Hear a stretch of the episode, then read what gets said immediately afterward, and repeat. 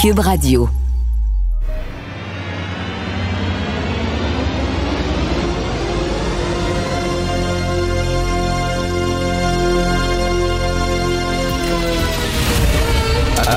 Attention, cette émission est laissée à la discrétion de l'auditeur. Les propos et les opinions tenues lors des deux prochaines heures peuvent choquer. Peuvent choquer. Oreilles sensibles s'abstenir. Richard Martineau. Martino. Un animateur pas comme les autres. Richard Martineau. Cube Radio. Bonjour, bon vendredi tout le monde. Merci d'écouter Cube Radio. Alors, au cours des prochains jours, bien sûr, on va beaucoup parler du 20e anniversaire. J'aime pas dire ça, ce mot-là, anniversaire, parce qu'on dirait qu'on fête quelque chose. Alors, il n'y a rien à fêter. Hein? Les 20 ans euh, de 9-11. Euh, écoutez, je vais vous raconter. On a tous notre histoire, où on était quand on a appris la nouvelle. Mais moi, c'est assez croustillant, c'est assez particulier. Alors, j'étais à l'époque euh, rédacteur en chef du journal Voir. Vous vous souvenez, le journal Voir sortait tous les jeudis. C'était gratuit, ça sortait tous les jeudis. Bon, alors j'ai, je vivais sur la rive sud de Montréal. J'étais sur le pont euh, Victoria, direction Montréal, pour aller dans les bureaux du journal Voir. Et là, je reçois un appel téléphonique de Luc Boulanger, à l'époque, qui était un confrère du journal Voir, qui maintenant travaille comme critique culturel à la presse.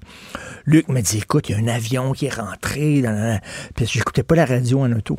Et euh, donc, euh, on était le mardi. Donc, je disais, ah ouais, écoute, euh, j'arrive au bureau, pour on va regarder ça ensemble. Donc, j'arrive au bureau, on est toute la gang du journal, la télévision est ouverte, on est tous rassemblés on regarde la télé et là, on voit les, tours s'effondrer. Évidemment, on capotait. Là. On se demandait, rappelez-vous, à l'époque, il y avait une attaque sur le Pentagone, puis on se demandait, écoute, qu'est-ce qui arrive, c'est la fin du monde ou quoi? Alors, on voit les tours s'effondrer. Et là, on était le mardi, et la page couverture pour le jeudi du Voir qui était prévue, c'était Patrick Normand le chanteur, quand on est en amour. Alors là, je vais voir l'éditeur euh, du journal, puis je dis, écoute, il faut, faut changer la, page couverture. On peut pas arriver jeudi, soudainement, c'est Patrick Normand. Elle était montée, le texte était fait, puis tout ça, ça sert pas de maudit bon sens. Et là, l'éditeur du journal, il dit, regarde, il dit, le journal, on est mardi. Le journal sort le jeudi, Richard. Jeudi, il n'y a plus personne qui va parler de ça. En parlant des deux tours, les deux plus hauts tours qui viennent de s'écrouler dans le centre-ville de New York. Il dit, il n'y a plus personne qui va parler de ça. On garde Patrick Normand, je dis, je pense qu'on va continuer à parler de ça. 20 ans après, on en parle encore, ça a changé le monde. Mettons qu'il n'y avait pas eu le flair cette fois-là là-dessus en disant que deux jours après, les gens n'en parleraient plus alors que, coudon, ça, ça a vraiment changé la face du monde et on vit encore dans euh, l'onde de choc de cet événement-là. On a, on, a, qu'à regarder ce qui s'est passé euh, actuellement en Afghanistan et puis le procès euh, à Paris aussi des attentats du Bataclan. Donc, on va beaucoup en parler. on va recevoir aussi aujourd'hui un invité là-dessus.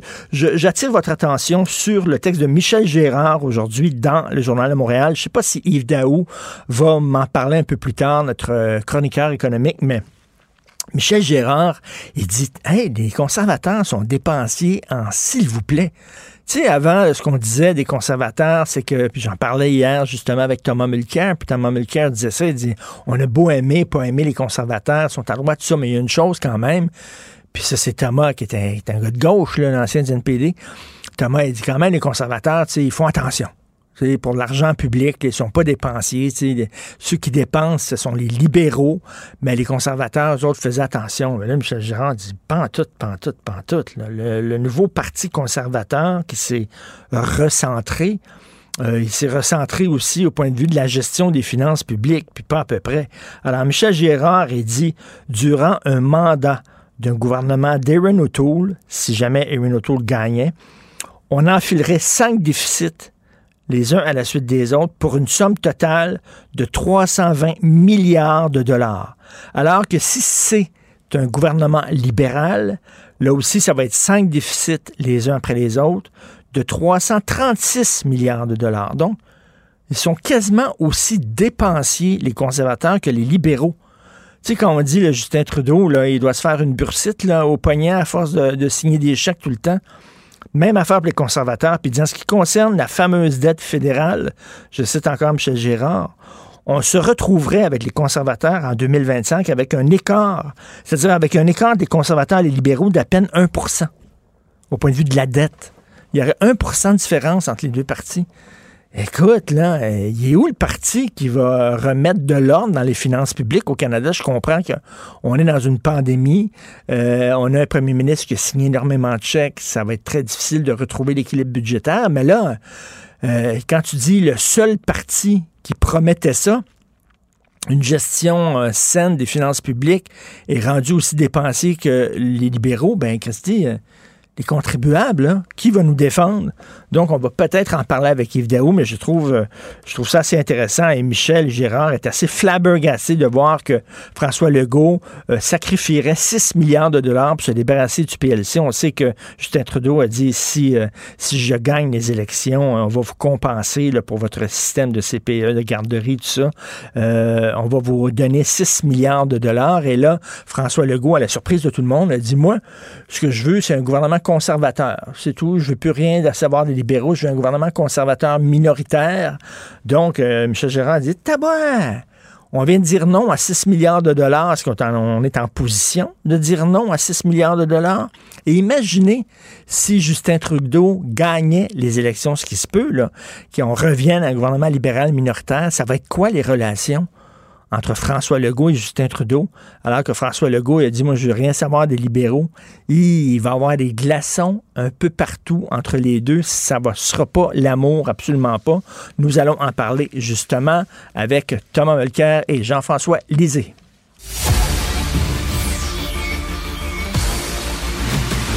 Jean-François Lisée. On va juste dire qu'on est d'accord. Thomas Mulcair. Je te donne 100% raison. La rencontre. C'est vraiment une gaffe majeure. Tu viens de changer de position. Ce qui est bon pour Pitou est bon pour Minou. La rencontre. Lisée. Mulcair. Alors, euh, on attend Jean-François Lisée euh, qui se joigne à nous. En attendant, bien sûr, on est avec Thomas. Bonjour Thomas. Hey, salut Richard. Ben alors, tu m'entendais certainement parler. Tu étais oh, prophétique, Thomas. Là, tu disais les conservateurs, c'est assez étonnant. Ils deviennent aussi dépensiers que, que Justin Trudeau. Mais là, il l'a chiffré, Michel Gérard. Et tu as tout à fait raison. Ah oui, tout à fait. Et ce qui est étonnant, c'est que monsieur, ça fait partie du, du repositionnement du Parti conservateur sous euh, Aaron O'Toole. Et il a très bien livré la marchandise hier soir. Moi, je peux dire que, à mon point de vue, le Justin Trudeau que j'ai vu hier soir était nerveux. Et c'est pas dans sa nature. J'ai vu mhm. ce gars-là subir des affres, des trucs horribles qui arrivent. Il se pointe devant les caméras, les microphones, il livre ses lignes, il fait une pirouette et il s'en va. Hier soir, oh boy, il avait l'air pas de bonne humeur avec qu'est-ce qui est arrivé hier? Quoi? Autour et endossé carrément par François Legault. Moi, j'ai l'impression qu'il était secoué jusqu'au plus profond de lui-même parce qu'il voyait hmm. un, sentier possible vers une victoire libérale. C'était plus là à la fin de la journée hier. Il était impoli avec Annemie Paul à un moment donné. Il l'a envoyé paître parce qu'elle faisait mention d'une simple fait historique. Le sur les cinq partis qui étaient présents sur scène, le seul parti n'avoir jamais eu une femme comme chef, c'est le Parti libéral de Justin Trudeau ben qui oui. d'être féministe. Ben ah, il, était tellement, vraiment vache avec elle. Il dit J'accepterai pas des leçons de morale sur la gestion du caucus de quelqu'un comme vous, parce qu'elle a eu des problèmes avec ses ben députés. Ben C'était cheap, inapproprié, mais ça donnait le ton. Singh était l'objet de beaucoup d'attaques de Trudeau il avait l'air un peu déstabilisé parce qu'il n'a pas l'habitude d'être attaqué, mais il s'est bien défendu euh, sur la question des, jeunes autochtones et tout ça. Blanchette était Blanchette. Euh, son, anglais, son, anglais tout à fait correct. Il a livré ses lignes et il avait, il n'était pas une présence majeure dans le débat. Il pleurnichait un peu, disant qu'il n'avait pas eu assez de temps. Mais comme la modératrice était obligée de lui dire, c'était à lui d'embarquer dans les débats. Et il restait en retrait puis il se plaignait après. Mais il faut dire que Justin Trudeau a été vraiment l'attaque. Et là, là on ne s'est pas gêné pour dire, écoutez, pourquoi on va en élection? Et c'est la question, Tom. C'est la question. Je, l'attendais, cette question-là, dans, dans les deux débats précédents. Euh, dans, le dernier débat de Radio-Canada, on l'a totalement esquivé ou presque. Mais là, c'était vraiment la question. Escamoté complètement oui, la question. Oui, hier soir, c'est revenu de force. Puis rappelons que c'était le seul et unique débat en anglais. Euh, lors de cette campagne électorale. Donc, Trudeau était un peu comme un joueur de basketball. Euh, il, il, reste une demi-seconde sur l'horloge, il lance du milieu, puis il faut que ça tombe dans le milieu, frappant juste le filet. Boing, il a frappé le bord. Euh, il n'a pas, il n'a pas livré la marchandise hier soir, Trudeau. Il doit être déçu de lui-même. Il était nerveux. Autour, j'aime bien le bon mot d'un de mes collègues à l'ajoute euh, hier qui le traitait de Ever Ready Bunny. Tu sais, le, lapin euh, de pile Ever Ready.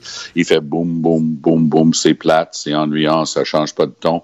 Mais il a livré. Puis, encore une fois, il a réussi le même coup. Rosemary Barton, qui est euh, une des personnes qui s'occupe du dossier politique à la télévision d'État du côté anglophone, elle a fait la même chose qu'Hélène Buzetti. Elle a décidé qu'elle faisait partie du débat. Ben elle commence ben oui. à débattre avec Aaron O'Toole. Puis plutôt que d'être piqué, plutôt que de s'offusquer, il aime ça quand quelqu'un est comme ça avec lui. J'ai appris ça de O'Toole. Ça fait plusieurs fois que je le vois. Il prend la balle au bon, il prend sa question, il répond à sa question, puis elle est très frustrée parce qu'il a donné une bonne réponse. Donc, elle le varlope comme si elle faisait partie du débat. Il prend, il encaisse le coup, il répond gentiment, poliment, mais sûrement. Moi, je pense que c'est cet homme-là, la présence de O'Toole qui a impressionné beaucoup de Canadiens hier soir. Puis rappelons-le, à travers le pays, on nous dit qu'il y a 30-40% des gens qui sont encore aptes à changer d'opinion, mais il y en a beaucoup qui n'aiment pas les conservateurs, mais qui ont peut-être changé d'opinion pour lui. Là, je vais vous parler d'une boucle de rétro-information parce que ça Okay. va s'installer. La, la réaction du public a tardé un peu hier à travers le Canada au fait que Legault venait d'endosser les conservateurs de Autour.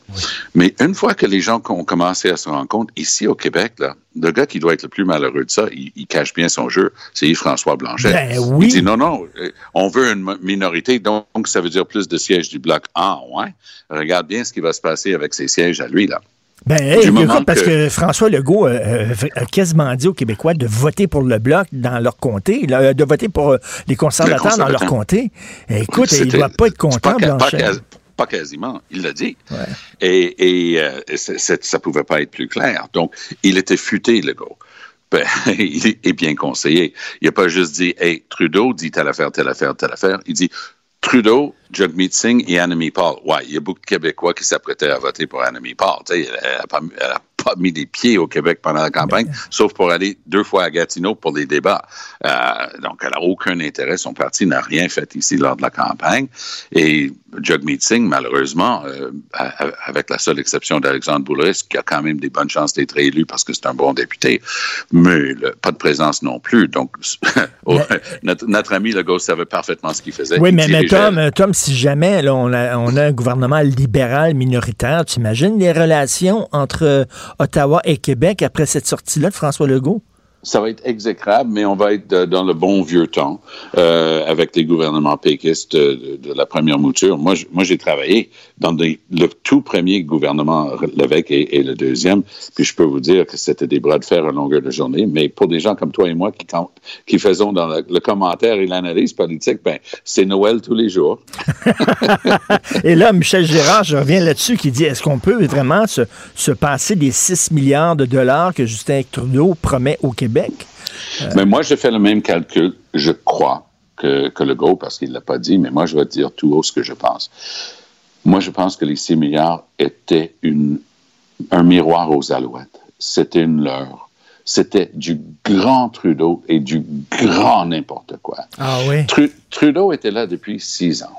Jamais montré le moindre intérêt pour les garderies. Moi, c'était ma campagne de 2015. C'était un programme national de garderies axé sur le modèle québécois et un chèque au Québec.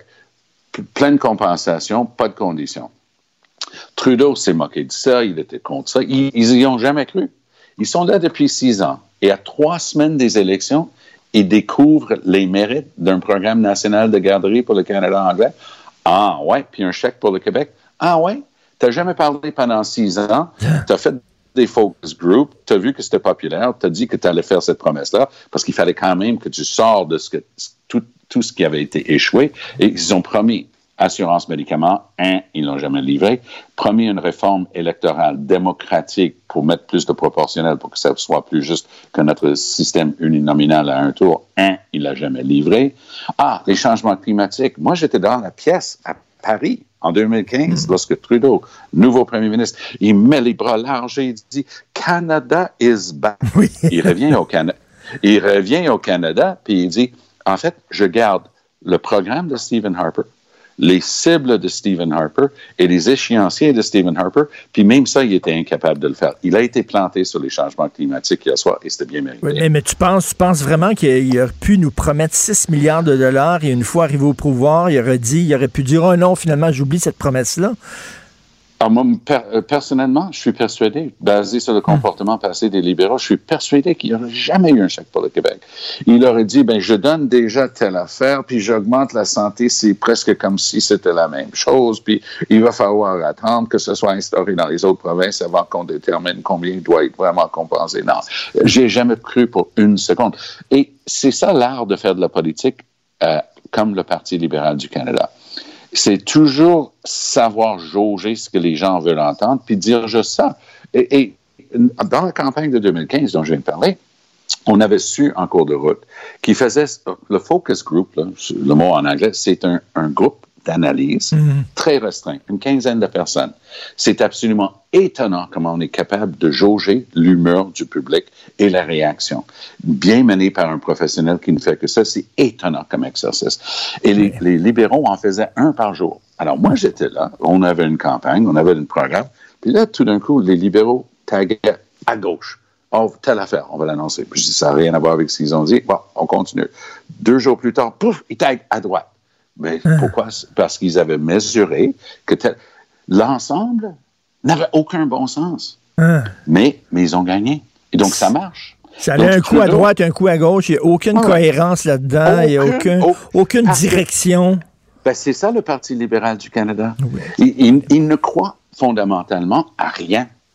Ils n'ont aucune idéologie. Au moins autour, moi, je suis bien à gauche d'autour, tu l'as dit dans ton intro, mais au moins autour, il est fidèle à lui-même. Tu sais, il dit c'est ça nous autres, puis on pense à l'affaire, puis c'est une honte ce qu'on a fait en Afghanistan. C'est un ancien militaire, il y a à peu près juste lui qui peut ben dire ça avec autant de crédibilité.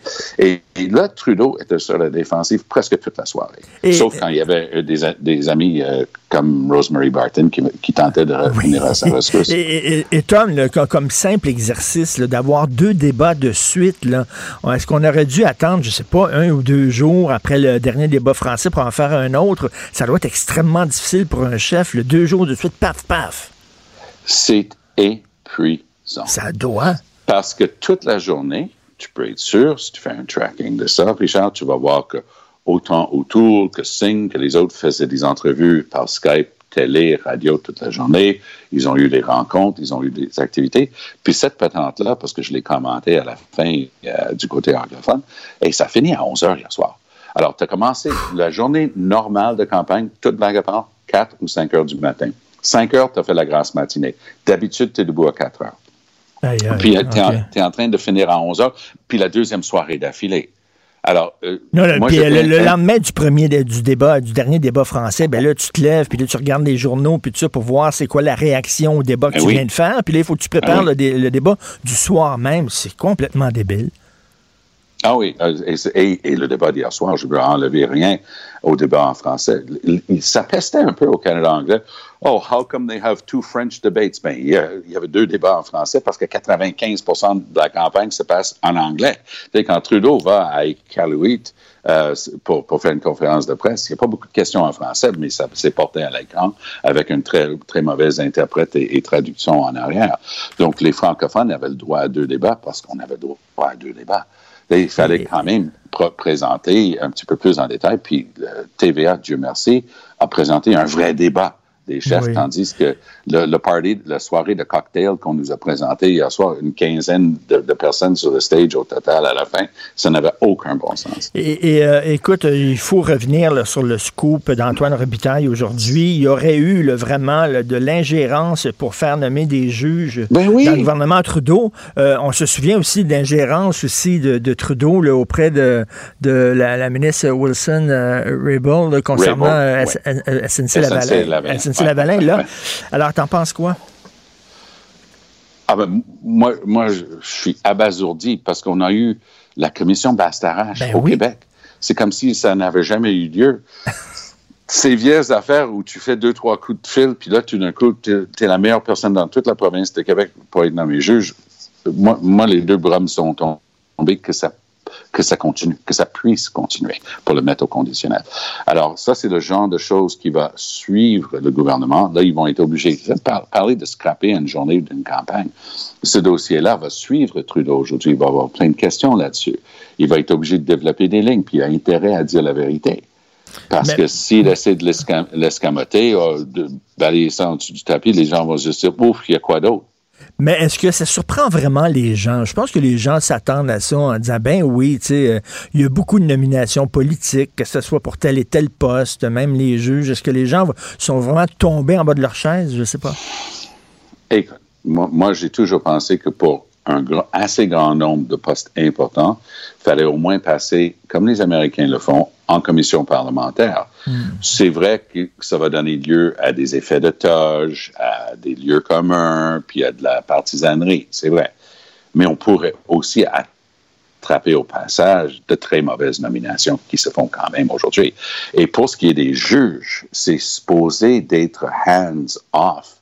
Euh, c'est supposé d'être le plus propre hmm. possible depuis quelques années. Alors, de lire ça encore aujourd'hui, que c'est ça ah c'est comme Bastarache. La, seule différence, je pense, c'est qu'il n'y avait pas de post-it. C'est à peu près ça.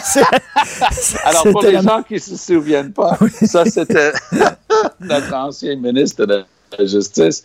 Euh, c'était hallucinant. Oui, il y avait un post-it. Euh, il s'était pas écrit dans son agenda, mais il avait laissé un sticker jaune dessus. Mm, ah là là là là. Ben, il, s'en passe des bonnes. Oui, tout à fait. Ben écoute, toi aussi, tu as travaillé fort, euh, Tom. deux débats à regarder, à analyser, à commenter aussi un jour après l'autre. Oui, parce que je travaille en anglais et en français. Mais je vais te dire une chose, les deux, parce que c'est vrai qu'hier soir, j'ai fini très, très tard, proche minuit, puis debout, je faisais mes radios à Toronto ce matin. Mais il y a une grosse différence, euh, Richard, avec le, quand, je faisais la campagne, c'est que quand je mets ma tête sur l'oreiller, je m'endors tout de suite et je me lève tôt le lendemain matin. C'est pas moi qui porte le poids de ce truc-là. Trudeau, Trudeau était, peut-être le mot panique est un tout petit peu trop fort, mais on sentait le désarroi chez Trudeau hier soir. Hey, je suis Justin Trudeau, vous n'êtes pas supposé de m'attaquer comme ça, vous n'êtes pas supposé de me questionner comme ça. Je vais vous montrer comment on fait un débat. Et c'était, ah, je crois qu'on a le droit de il était, Il était déstabilisé, tout à fait. L'anglais, c'est la première langue de Trudeau. On va se le dire clairement. Puis ce gars-là est un peu comme un joueur de hockey qui est à Buffalo depuis 25 ans. C'est-à-dire que quand il parle français, il n'y a pas d'accent, mais il parle français avec une structure d'anglais les, mots sont agencés, c'est remarquable. Tout à fait. Mais d'ailleurs, en parlant, Thomas, en terminant, en, parlant de français et d'anglais, moi, je rêverais que 90% des francophones au Québec parlent aussi bien français que toi. Tom, vraiment, je, te le dis là. Euh, merci beaucoup. Merci et euh, un bon week-end de repos ben bien mérité, Thomas. merci. C'était la commission Molker Molker. On se reparle tantôt. Confrontant, dérangeant, divertissant. Richard Martineau, il brave l'opinion publique depuis plus de trois décennies. Cube Radio. Cube Radio. En direct à LCN. Salut Richard. Salut Jean-François. Dernier débat, celui qui était présenté hier en anglais. Et la première attaque contre le Bloc québécois, certains diront même contre les Québécois, est pas venue de là où on l'attendait. Non, l'animatrice, en fait, l'animatrice Sachi Coury, qui était la présidente de l'Institut Angus Reid, qui a dit à M. Blanchet, comment ça se fait que vous appuyez des lois aussi discriminatoires que la loi 21 euh, sur la laïcité la loi 96 sur la protection du français, vous qui euh, vous dites anti-raciste. Écoute, euh, Jean-François, elle a pas dit, là, elle a pas dit, vous savez, M. Blanchet, il y a des gens qui sont inquiets de ces lois-là, qui croient peut-être à tort que ce sont des lois discriminatoires. Pouvez-vous les rassurer, s'il vous plaît? Non, la cause était entendue. Tu comprends? Ce sont des lois racistes, ce sont des lois discriminatoires. Maintenant, expliquez-vous. Et là, ils sont complètement décomplexés maintenant. Là. C'est comme ils sont même plus gênés de faire du Québec bashing. Là, on parle d'un débat national coast to coast. Là, et habituellement, tu marches sur des œufs, tu fais attention. Là, c'était ben non. C'est entendu maintenant, ce débat-là, c'est pour les Canadiens anglais. Entre nous, Canadiens anglais, nous savons fort bien que ces deux lois-là sont des lois racistes. Et là, tu dis, tabouère, à un moment donné, quand est-ce que ça va finir? Et chaque fois, là, on nous dit, non, non, c'est par exemple, un, professeur d'université dit qu'on est raciste au Québec. Oui, mais il parle pas au nom des Canadiens anglais, il parle en son nom personnel. OK. Un directeur de commission mhm. scolaire dit qu'on est raciste. Oui, mais il parle pas au nom des Canadiens anglais, il parle en son nom personnel. OK. Un politicien dit qu'on est raciste. Oui, mais il parle pas. À un moment donné, tu dis, OK, là, est-ce que tous ces gens-là, je pense qu'ils sont en train de penser, de parler au nom du Canada anglais. C'est comme si c'était entendu. Nous sommes racistes, nous appuyons des lois racistes. Je rappelle que la loi 21 et la loi 96 sont appuyées mm. par la très grande majorité des Québécois. Et, euh, et veut, veut pas, Richard, en disant ça et en lançant comme ça, là, elle a donné des munitions au Bloc québécois. Euh, Mario Dumont disait même qu'elle a peut-être fait gagner quelques sièges au ben, Bloc écoute, québécois. Qui est venu à la rescousse du Québec hier? Qui est venu aider le Québec et ah aider notre réputation? C'est qui? Mm. Erin O'Toole. Erin O'Toole, tout ce qu'il dit, c'est mm. Moi, j'avais respecté la juridiction du Québec. Oui, OK, il va respecter nos lois, mais est-ce qu'il trouve que ce sont des lois racistes? Ça, il dit pas, par mm. exemple. Hein? Euh, il dit pas, c'est pas dans son contrat. Là. C'est pas mais celui qui est venu euh, en, aide euh, au Québec, c'est euh, Yves-François Blanchet. C'est pas le Parti conservateur, M. Legault. M. Legault, c'est pas le Parti conservateur hier qui a aidé le Québec. Hein? C'est le parti, le Bloc québécois. Donc, il y en a un qui doit être un peu, qui doit l'avoir un peu dans la gorge un petit peu là, de la sortie de M. Legault sur les conservateurs. Mais bref, à un moment donné, arrêtez de nous insulter de cette façon. C'est pas parce qu'on n'appuie pas le multiculturalisme que nous sommes contre le vivre ensemble et contre la diversité. Voyons donc, ça n'a pas de sens. Par ailleurs, euh, Richard, demain, ça va faire 20 ans, ces attentats du 11 septembre 2001. Oui, ça a changé le monde. On vit encore dans le monde qui a été créé ce jour-là. On voit ce qui se passe en Afghanistan. On voit euh, à Paris le procès des islamistes qui ont massacré 130 personnes au Bataclan. C'est encore l'onde de choc de ça. Et écoute, ça a été aussi euh, très important pour les, pour les complotistes. Vraiment, ça en parlant de mm. décomplexer les gens qui font du Québec bashing, ça a décomplexé les complotistes. On en avait tous des complotistes dans notre famille. On avait tous un mononcle. Mm. Après trois verres de crème de menthe, il disait que l'homme était jamais allé sur la Lune. Ça a été fait dans un ah studio, Studio Melz, là, à Montréal. Là, bon. Et on en avait tout le temps. Elvis n'était pas mort non plus. Ben oui, Elvis n'était pas mort, puis tout ça. Mais là, écoute, on se souvient, les, théories du, du, complot en disant tous les Juifs avaient été appelés la veille de ne pas aller travailler au World Trade Center, ou alors ce sont les Américains eux-mêmes qui avaient posé de la dynamite qui ont fait sauter le, building. Et il y avait un gars, euh, Thierry Messiaen, un journaliste français, journaliste entre guillemets, qui avait dit qu'il n'y avait eu aucun avion qui s'est écrasé sur le Pentagone, tu te souviens? Et ce gars-là a fait le tour de tous les talk shows en France et toutes les émissions très sérieuses. Et là, les coucous ont dit, ben, c'est comme, c'était leur Woodstock pour eux autres, là. C'est vraiment le festival de Woodstock. Là, vraiment, là, on se roule dans notre coucounerie. Et là, regarde, là, ça, ça a décomplexé. Depuis ce temps-là, on a toutes sortes de, de, théories du complot possibles et impossibles. Mais c'est vraiment je trouve, ces attentats-là qui ont comme ouvert la porte et maintenant les gens n'ont plus peur de croire à toutes sortes de théories du complot. D'ailleurs, en passant... C'est rendu, Richard, que de... Oui, vas-y. Non, non, vas-y. Oui, mais euh, c'est rendu effectivement, chaque fois qu'il y a un gros événement depuis ce temps-là, il y a toujours qui l'accompagne la théorie du complot? Ben, écoute, cinq minutes après que l'événement se produise, tout de suite, il y a des théories du complot avec des graphiques, puis tout ça, puis des choses comme ça. Mm. Et d'ailleurs, écoute, cet après-midi, je vais au poste de police, je vais loger une plainte formelle contre, parce que je reçois toutes sortes de courriels de bêtises, mais là, on est ah, rendu dans les menaces. Là. Alors, il y a un complotiste qui a fait une vidéo qui me dit, écoute, ton karma va te rattraper. Je sais pas, ça va être grâce à qui, Martineau, mais tu vois ça, tu payer et tout ça. Et là, à un moment donné, ça va faire, Christy. Calmez-vous le pompon. Il faut loger des plaintes officielles contre ces gens-là. Euh, c'est une chose d'insulter les gens, mais là, quand c'est rendu à des menaces, à un moment donné, donc, monsieur, monsieur Pilon, là, qui a fait ça, vous allez recevoir la visite de deux, deux agents en bleu qui vont aller voir si tout est correct chez vous, là. Euh, si vous, euh, c'est ça, là. Si vous fermez pas juste, ils vont peut-être vous aider à fermer un peu plus, là.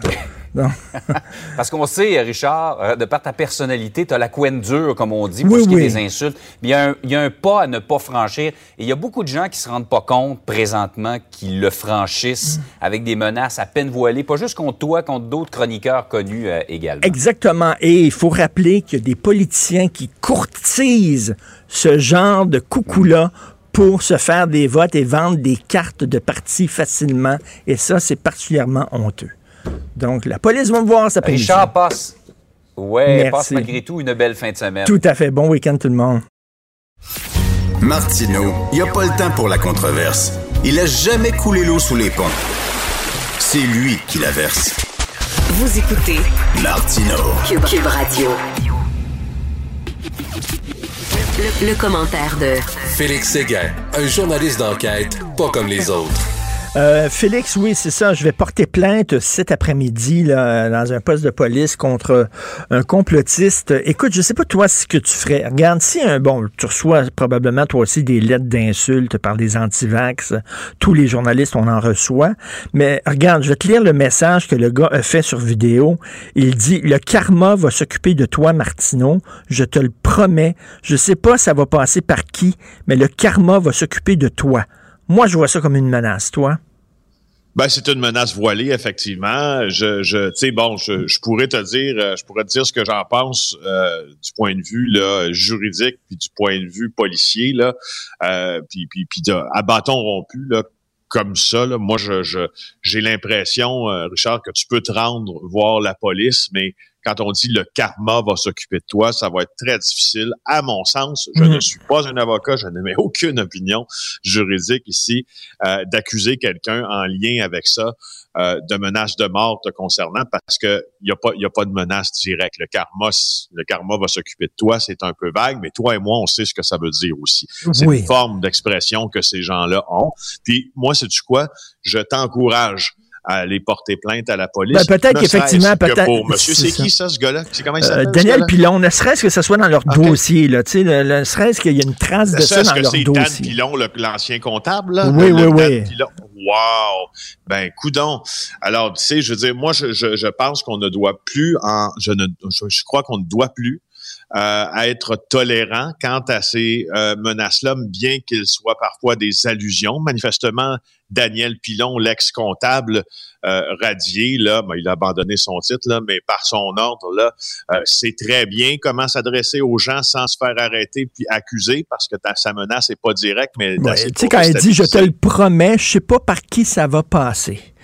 Moi, je vais dire une chose, Richard. Je vais dire qu'est-ce qui m'est arrivé, puis je pense que là, là, tu es rendu exactement euh, sur la même page, à la même mhm. page, là, où nous sommes plusieurs euh, personnalités, si tu veux, des médias ou journalistes ou chroniqueurs, sommes rendus, c'est-à-dire au moment où on dit non, non, non, non, non, non, non, regarde, c'est assez là. Moi, je vais te raconter ben ce qui m'est arrivé depuis quelques mois. Il y a un homme qui est électromécanicien à Mascouche, qui a un bon travail. Tu sais, je veux dire, électromécanicien, Richard, là, dans une, dans une, dans une usine là, de Mascouche, là, tu fais pas, tu, fais pas 20 piastres de l'heure, là. Oui.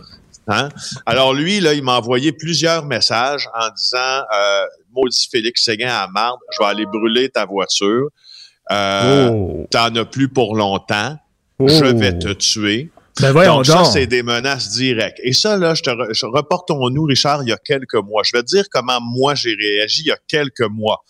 Il y a quelques mois, j'ai répondu à cet homme-là. J'ai dit, je vois que j'ai essayé d'engager le dialogue, en fait. J'ai dit, je vois que vous êtes euh, euh, que vous êtes excédé, que vous êtes en colère. Est-ce qu'on peut euh, est-ce qu'on peut commencer un dialogue ensemble pour que je puisse vous comprendre sans utiliser ces mots-là? Hey, Richard, on s'entend que j'ai été d'une j'ai été, mon Dieu, d'une j'ai été une bonne pâte, là. Ben j'ai été une bonne pâte, là. Et le monsieur me répond, euh, bon, il me répond quelque chose de qui, qui est pas très menaçant à ce moment-là. Là, j'ai pas, j'ai pas l'échange exact en tête, mais à un moment donné, quelques semaines plus tard, là, il continue puis il dit, je vais aller brûler ton auto, je sais où tu restes. Puis je sais que tu as des enfants. Là, je lui réponds, j'ai dit, monsieur, pour là, une dernière fois, là, ce que vous venez de faire, ce sont des menaces me concernant, puis concernant ma famille, et vous avez eu euh, le, le j'ai pas dit ça comme ça, mais il a eu le manque d'intelligence de les formuler par écrit. Ben ces menaces-là. Ben Donc, elles existent, elles sont là, elles s'adressent directement à moi et à ma famille, et selon moi, qui n'est pas un avocat, elles pourraient faciliter une accusation de menace de mort à mon endroit le concernant. Alors, je lui explique ça. Et j'ai dit, là, vous savez, vous avez un emploi bien payé. Et si moi, je décide de porter plainte à la police, la police va aller vous voir. Et en raison de la, de la qualité de la menace que vous faites, là, probablement que vous allez être arrêté et probablement que vous allez être accusé. Et si vous êtes accusé, vous allez avoir vous allez, c'est assez clair là ce que vous venez de faire, que vous allez avoir un dossier judiciaire. Et tu pourras pas, tu pourras pas aller aux États-Unis? Tu pourras pas, tu pourras euh, pas voyager? aller au Orchard, mon chum, cet été, ça n'existera pas. Tu, mais là, tu pourras pas y aller de toute façon, mais tu te dis dans deux ans, tu pourras pas y aller. C'est fini. À moins que tu aies une absolution dans quelques années, c'est fini. Alors, je veux vous mettre au courant, monsieur, des conséquences de vos gestes, des conséquences de vos actes, et je le fais avec mon Dieu, le plus de bienveillance que je suis capable d'avoir à votre endroit. Avoue que c'est fin ce que je fais, là. Mais tout c'est à fin fait. ce que je fais. Il me répond, t'es patient. dit, je maintiens mes affaires, je vais te tuer, blablabla. Écoute, je n'ai pas porté plainte parce que en même temps, je veux dire, euh, toi encore plus que moi, là, si on portait plainte à chaque euh, fois que l'on se fait euh, euh, menacer, des menaces directes ou voilées, on serait tout le temps en train d'être Je, je sais bien, je- exactement, mais, mais je dis en même temps, il faut que c'est fou que, tu sais, je, je suis pas sûr que la police va se pointer chez eux, mais il faut que ça soit noté quelque part dans un dossier, puis à un moment donné, si il y a plusieurs personnes qui portent plainte contre ce gars-là, ben à un moment donné, c'est dans leur dossier, ça va montrer que ce gars-là est quand même Ben oui, menaçant. mais là, c'est là où je te rejoins, Richard. Là, c'est là où je te, je, te- je- te rejoins en disant, tu, tu me demandes mon avis sur, Mm. sur, sur, sur, sur ce qui t'est, ce qui t'est arrivé, puis les, les propos que Dan Pilon a tenus à ton endroit, je te le donne. Par contre, je suis aussi d'accord qu'à un moment donné, il faut tous. Là, est-ce qu'on est rendu à l'étape où il faut, tu sais, quand on est rendu à l'étape que les conspirationnistes manifestent devant nos enfants, puis instrumentalisent le décès d'une adolescente, ô combien tragique déjà Oui. pour arriver à leur fin politique. Est-ce qu'on n'en est pas rendu maintenant à faire preuve d'une intolérance beaucoup plus marquée euh, comme, comme journaliste ou comme chroniqueur comme toi et dire, bon, ben ça y est, c'est beau. Tu veux faire ça, parfait. À chaque fois, je vais appeler la police, puis c'est coudon, ça entrera dans le Ben oui, dossier. dans le dossier, de mais- mais- mais criminel toi- concernant. tu sais. Mais toi, écoute, là, je vais mettre le feu à ton champ puis je vais te tuer. Je vais dire, écoute, là, ça, ça va pas bien, là. Et tu sais ce que tu peux faire aussi, là, c'est d'appeler son employeur à ce gars-là. Si tu sais où il travaille, là, bonjour, je suis Félix Séguin. Est-ce que vous savez que vous avez un employé chez vous qui, dans ses temps libres, menace de mort des journalistes? Est-ce que vous saviez ça? Euh, écoute, là, le patron, il parlerait, puis le gars, il aurait fait serrant Christy, là, parce qu'il pourrait perdre sa job. OK? C'est Effectivement. autre chose, ça. Là. effectivement, Moi, je regarde, là, je regarde des fois, là, ça m'est arrivé de, de- de téléphoner à un employeur de quelqu'un.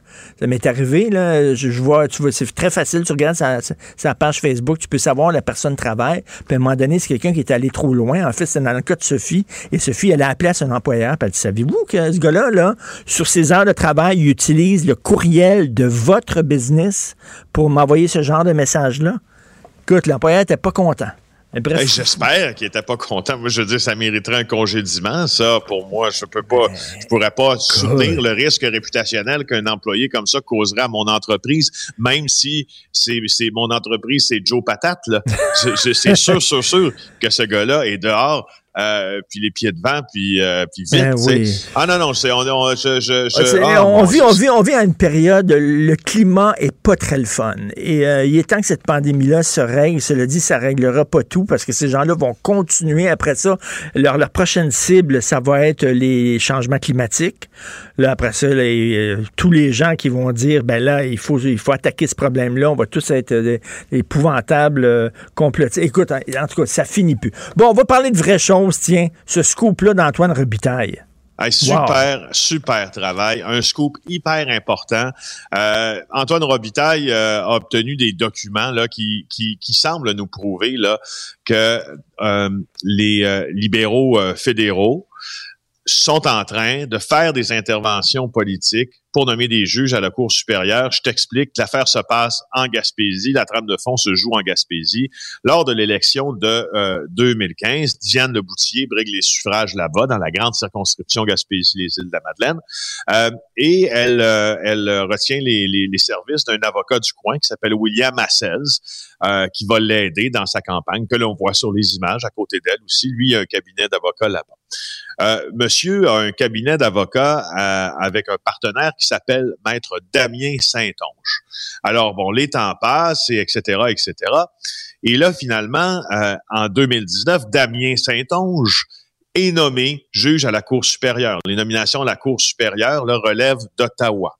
Mais là, Antoine Robitaille obtient ce qu'on ce qu'on appelle là, un, rapport de due diligence. En français, on devrait dire une vérification diligente. Hmm. Ce que c'est, cela, c'est euh, c'est un document dans lequel on vérifie si la candidature que, que, que et la personne que l'on s'apprête à nommer a des squelettes dans le placard, pour faire simple.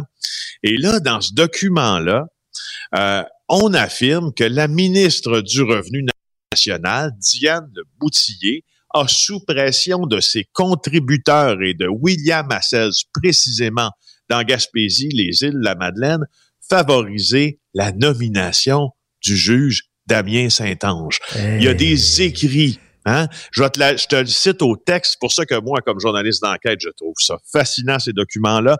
Dans le due diligence, on note l'associé de Damien Saint-Onge, William Massel, c'est un contributeur et organisateur de la campagne de Diane Leboutillier en 2015. Il a incité cette dernière à se manifester en faveur de Damien Saint-Onge. Il semble que c'est la raison pourquoi Diane Leboutillier a beaucoup insisté sur cette candidature. Richard, malgré la recommandation plus favorable du comité consultatif envers une autre candidature. Eh aïe, aïe, aïe, aïe, aïe, aïe. Il y a un courriel quelques jours plus tard qui vient du PMO, du PMO Office, donc du bureau du premier ministre, qui dit que parmi tous les politiciens qui ont été consultés, Madame Le Boutillier strongly endorsed euh, le juge Damien Saint-Onge, donc recommande farouchement ou vigoureusement sa nomination. Il est nommé quelques jours plus tard. On n'a rien à dire sur la qualité de juriste qui est Damien Saint-Onge. Par contre, on voit bien qu'il euh, y a un problème avec les nominations. Le ben. Parti libéral de Justin Trudeau nous dit que cette lettre-là a été écrite par un employé et conduit un employé insatisfait il reste qu'ils ne sont, sont pas obstinés sur le sens du texte que cet employé-là avait écrit. On sait déjà avec les journalistes d'enquête comme euh, comme euh, euh, mon collègue Daniel Leblanc au Globe and Mail, ben c'est lui qui a sorti l'histoire de la libéraliste. On sait que la libéraliste, qui est une liste des apparatchiks libéraux, puis regardez si on est un bon libéral ou non, sert à la nomination, servait à la nomination des juges. Et au Québec, ben, ça nous rappelle bien sûr l'affaire Bastarache avec les ben fameux post-it. Merci beaucoup. Un super job d'Antoine Robitaille, qui n'est pas, pas seulement chroniqueur maintenant, qui est rendu journaliste d'enquête. Yes, sir. Yes, sir. Un de plus. bon week-end, Félix. Salut. Merci. Pour une écoute en tout temps, ce commentaire de Félix Séguin est maintenant disponible dans la section balado de l'application et du site cube.radio. Tout comme sa série balado Narcos PQ, qui dresse un portrait de l'industrie criminelle à travers des entrevues avec de vrais narcotrafiquants. Cube Radio. L'émission de Richard Martineau est aussi un balado. Écoutez au moment qui vous convient en vous rendant sur l'application ou le site cube.radio. Alors, euh, le mardi 9-11, 11 euh, septembre 2001, euh, il y avait une délégation d'artistes québécois à New York, justement au World Trade Center, parce qu'il y avait le lancement de la, la saison Québec-New York 2001.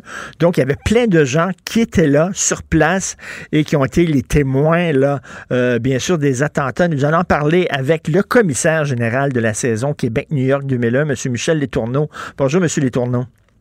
Oui, bonjour, M. Martineau. Euh, ben, premièrement, je vous remercie beaucoup hein, de prendre du temps de nous euh, parler. Euh, ça doit raviver des plaies, des souvenirs que vous voulez peut-être pas faire renaître, ressusciter, mais je pense que, vous savez, il y a beaucoup de nos auditeurs qui, sont jeunes, qui n'étaient pas, qui étaient pas nés peut-être il y a 20 ans, et c'est important pour eux d'entendre votre témoignage de gens qui étaient sur place. Donc, je vous remercie beaucoup. écoutez, c'était quoi la saison Québec-New York 2001? Ben, en fait, euh, juste pour préciser votre entrée euh, en matière, c'était bien sûr une saison qui, euh, qui souhaitait présenter aux New-Yorkais ce que le Québec avait de meilleur en termes culturels, mais aussi en termes économiques, de, recherche scientifique, de tourisme, etc., etc. Donc, c'était 95 activités qui étaient prévues pendant un mois et, une semaine à, New York, débutant le 13 septembre. OK. donc... Ce qui fait que oui. Vous étiez sur place, euh, ben, c'est-à-dire, euh, vous, vous étiez sur, un, pont, je pense, mais il y a, ça se déroulait entre autres au World Trade Center, ces activités-là.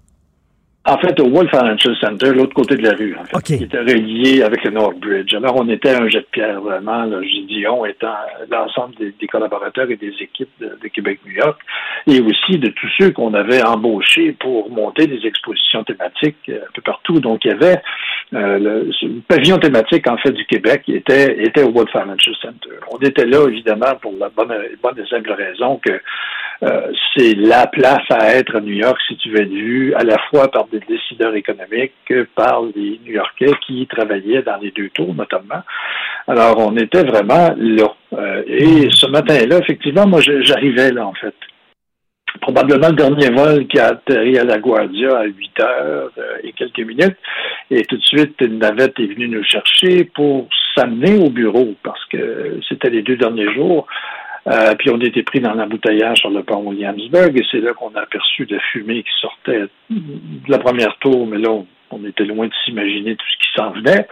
Euh, c'est des gens du Québec, notamment ma conjointe, et puis après des journalistes qui m'ont appelé pour me dire Oh, oh, oh, vous êtes où? Qu'est-ce qui se passe? Mm. Décrivez-nous ce qui se passe. Enfin, bref, un de vos collègues qui était euh, à l'émission du matin à Québec, donc j'étais en train de lui parler, et là, le deuxième avion est arrivé dans la deuxième tour.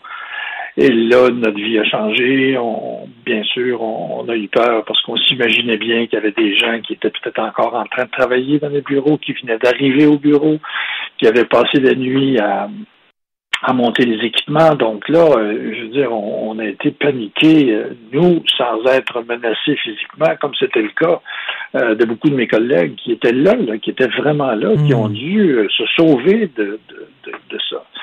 Alors, euh, ça a été, euh, je pense que ma journée a changé, évidemment, parce que quand l'embouteillage s'est résorbé, euh, le chauffeur m'a demandé on s'en va-tu au bureau, on s'en va-tu à la délégation? Ben, j'ai dit, je pense qu'on sera beaucoup plus utile à la délégation. J'étais avec des collaboratrices, des collaborateurs, on était cinq dans, le minibus.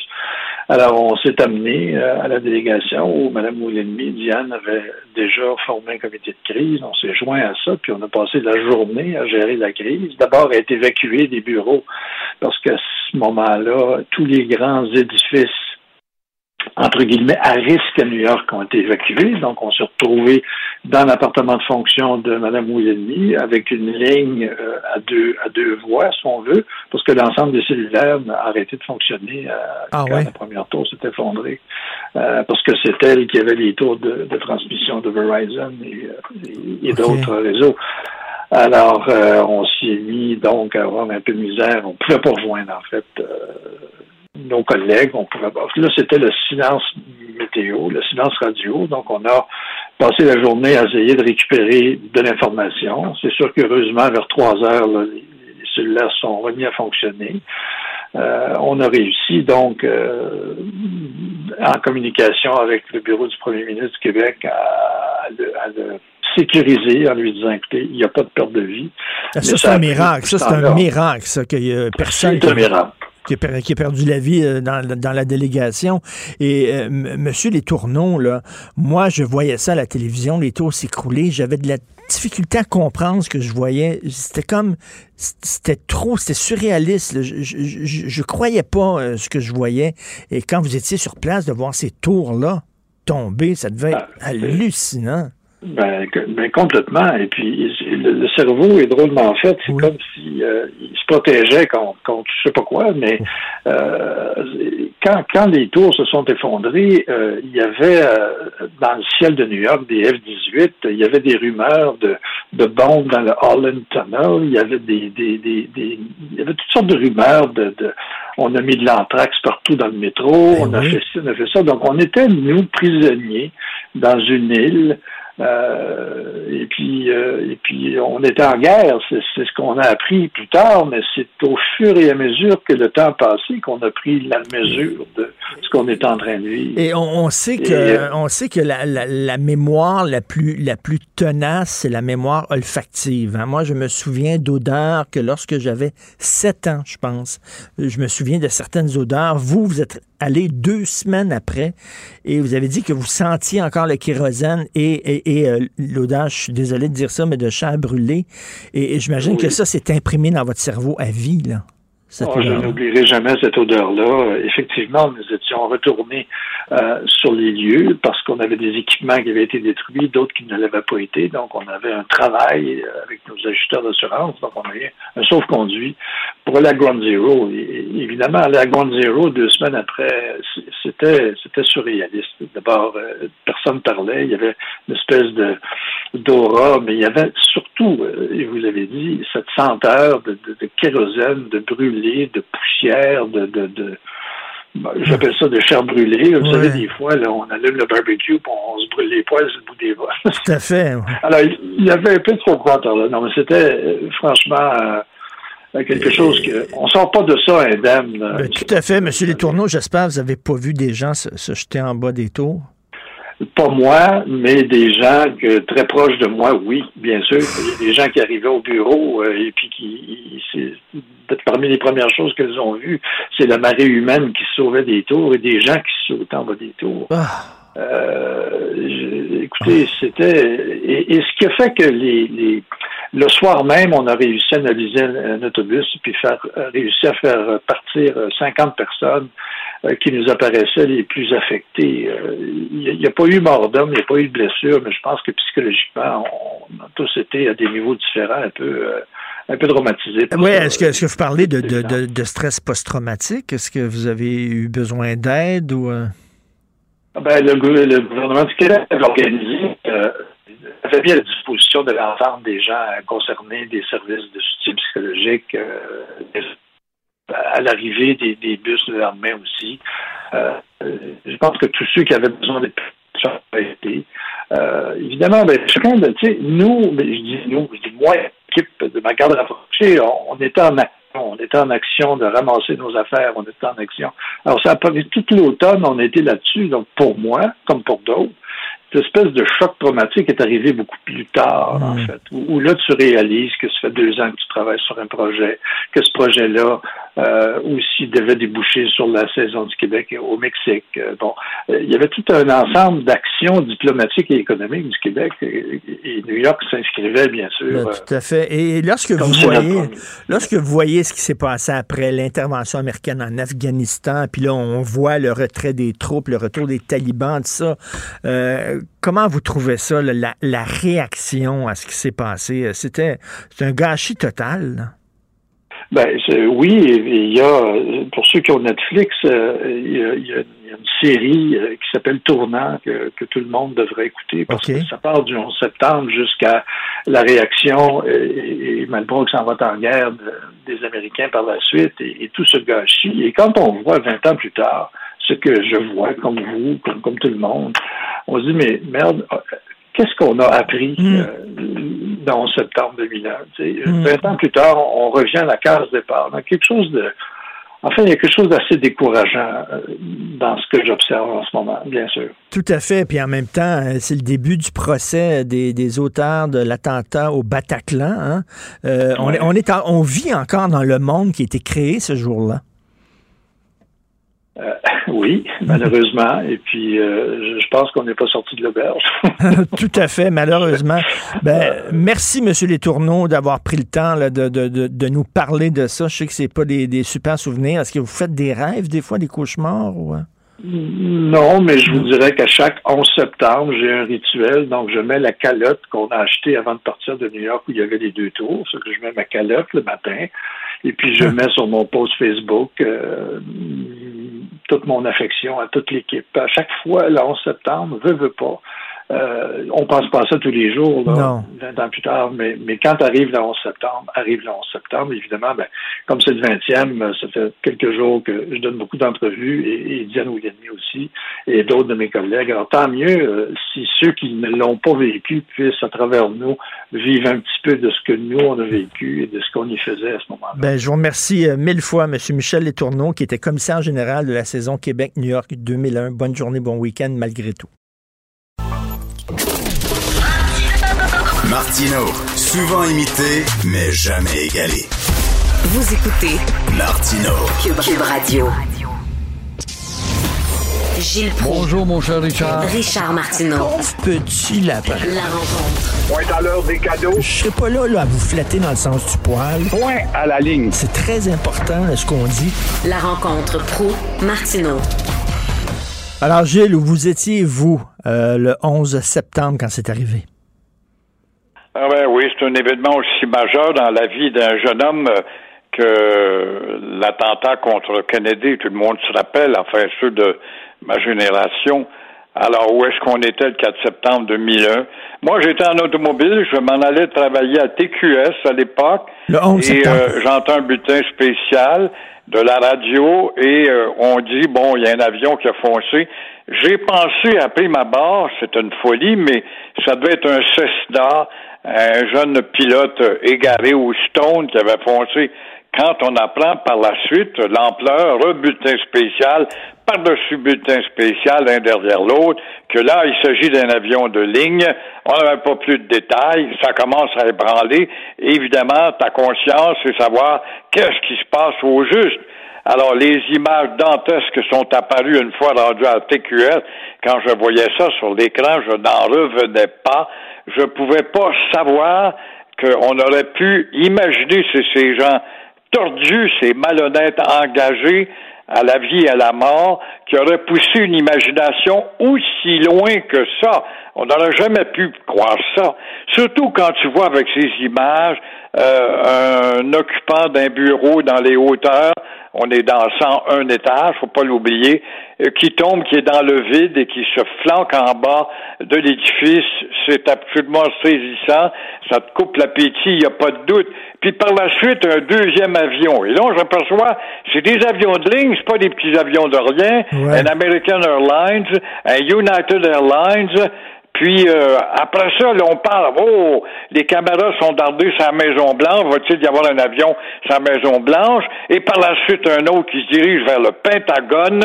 Je ne pouvais pas croire que l'imagination pouvait aller si loin quand on décide d'articuler un plan diabolique comme celui-là. Résultat, presque 3000 morts.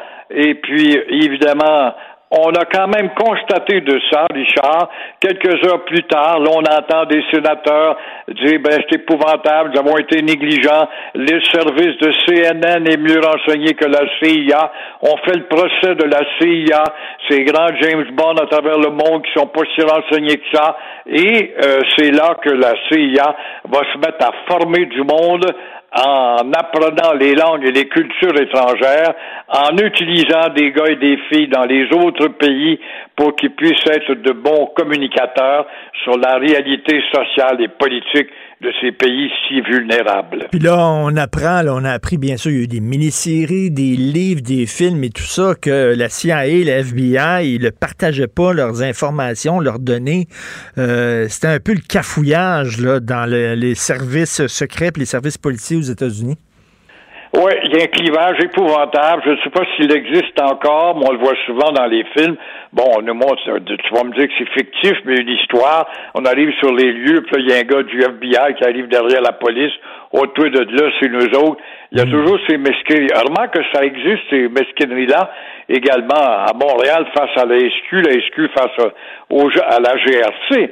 Mais euh, ça a été flagrant et je suppose que cette espèce de compétition malsaine et jalouse a été euh, aplanie depuis ce temps-là et au service de l'état de la sécurité, voilà ce qui doit primer avant tout. Et Gilles, je suis retourné, bien sûr, à New York. Je suis allé à New York une couple de fois ces 20 dernières années. Puis euh, il y a un musée maintenant là, où il était, le World Trade Center.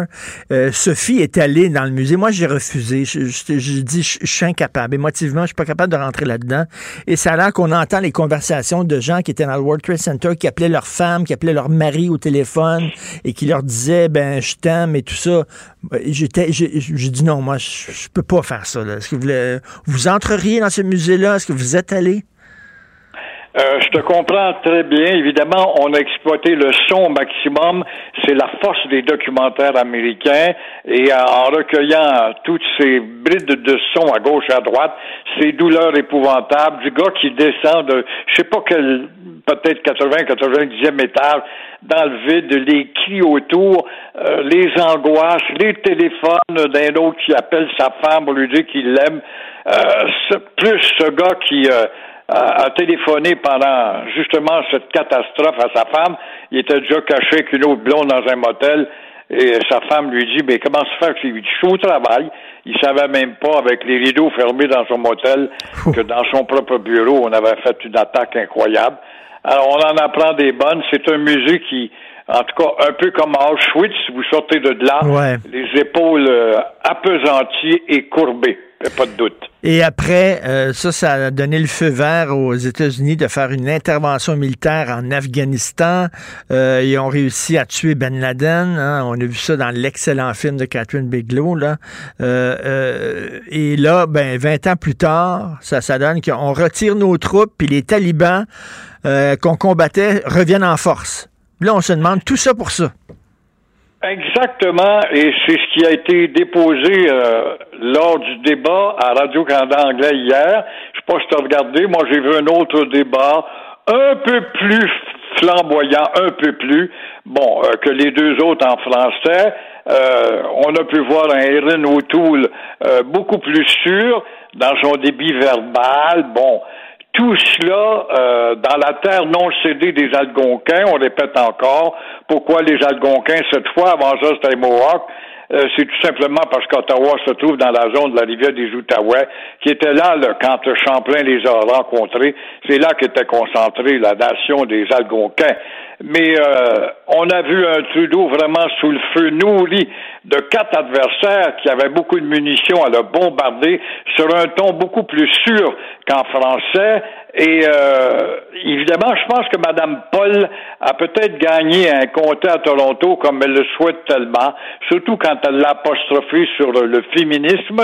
On l'a beaucoup euh, apostrophé également sur le retrait en retard des euh, Québécois ou des Canadiens, des amis en Afghanistan. Blanchette s'est très bien défendue aussi quand cette allusion vicieuse de l'animatrice qui a encore parlé de racisme systémique au Québec, quand il a dit justement, voilà un maudit débat toxique que vous entretenez, vous oubliez qu'il y a bien d'autres pays dans le monde qui ont passé, dont la France, ont passé des lois beaucoup plus sévères que la timide petite loi du Québec et euh, elle a été comme euh, rabouée d'aplomb. Là, c'est pas un professeur de l'Université d'Ottawa, c'est pas un coucou. Là, on parle d'une animatrice d'un débat coast to coast national qui était même pas gênée de dire que nos lois sont racistes et discriminatoires. Ils sont complètement décomplexés maintenant.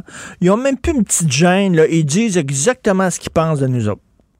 Ah c'est sûr, c'est sûr que dans leur esprit, leur éducation, leur déformation intellectuelle, ils se sont inculqués une mission qui vise à aplatir le Québec pour rendre le Québec une province comme les autres, standard, où il y a là une petite langue qu'on peut permettre au nom de votre folklore passé, mais pour le reste, vous devez conjuguer avec l'Amérique, c'est rien d'autre que ça. Et euh, c'est de la méchanceté, c'est dur. Ça, ça en est du racisme à l'inverse que l'on dénonce pas assez. Mais ben, tout à fait. Ça n'avait pas de maudit bon sens. Qu'est-ce que vous pensez de ça, vous, de François Legault, qui dit aux gens quasiment de voter conservateur? Je trouvais ça très courageux de sa part euh, parce qu'il y a un calendrier d'exigence. Il a eu une meilleure réponse de O'Toole. Euh, les conservateurs de tradition ont toujours été plus respectueux des juridictions provinciales, mais, mais, il prend tout un risque parce que le Québec bashing, entretenu par des animatrices comme celle-là et des millions d'autres, vont réagir encore une fois et peut-être créer euh, une réaction dans l'isoloir pour dire pourquoi voter pour O'Toole, c'est la marionnette du méchant Québec, c'est le danger. Ou bien Legault est plus génial qu'on l'est, et il prétend qu'on est tanné au Canada anglais aussi de voir que, et on envie le Québec qui se tient debout dans certains segments. Alors peut-être a-t-il pris ce calcul-là. On va voir au lendemain de la veille mais euh, le problème sera jamais terminé. Et vous vouliez revenir sur euh, ce scoop d'Antoine Robitaille? Oui, Antoine Robitaille, qui est un fouilleur, qui a été justement un gars qui parle en connaissance de cause euh, sur la commission Bastarache, il avait suivi ça, et là, il a vu aussi combien les juges libéraux ont été nommés par Justin. Si j'étais un juge assis sur le banc de la Cour supérieure du Québec euh, et je savais que j'ai été nommé grâce à mes accointances avec le hmm. Parti libéral de Justin. Comment pourrais-je être impartial? Alors, sur les 83 nommés par Justin, on s'aperçoit qu'il fallait avoir été inactif auprès. On a plongé dans la baignoire libérale, quoi. Antoine Robitaille, le journaliste qui a couvert à l'époque les travaux de la commission Bastarache, nous fait voir une liste de conditions pour choisir un juge libéral.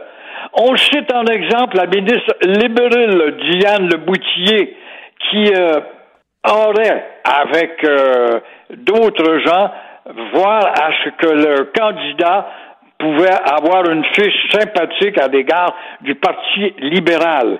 C'est incroyable d'entendre ça. Ça ressemble carrément à une république de bananes. Hmm. Alors, quoi dire de plus quand on voit ça? Et bien sûr, ça n'ira pas plus loin.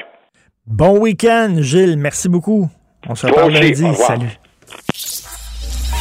Pour une écoute en tout temps, ce commentaire de Gilles Proux est maintenant disponible dans la section balado de l'application ou du site cube.radio. Cube Radio. Tout comme la série podcast de Gilles Proux, la radio, premier influenceur. Découvrez dans ce balado comment la radio a influencé le monde moderne tel qu'on le connaît d'hier à aujourd'hui. La chronique argent. Une vision des finances pas comme les autres.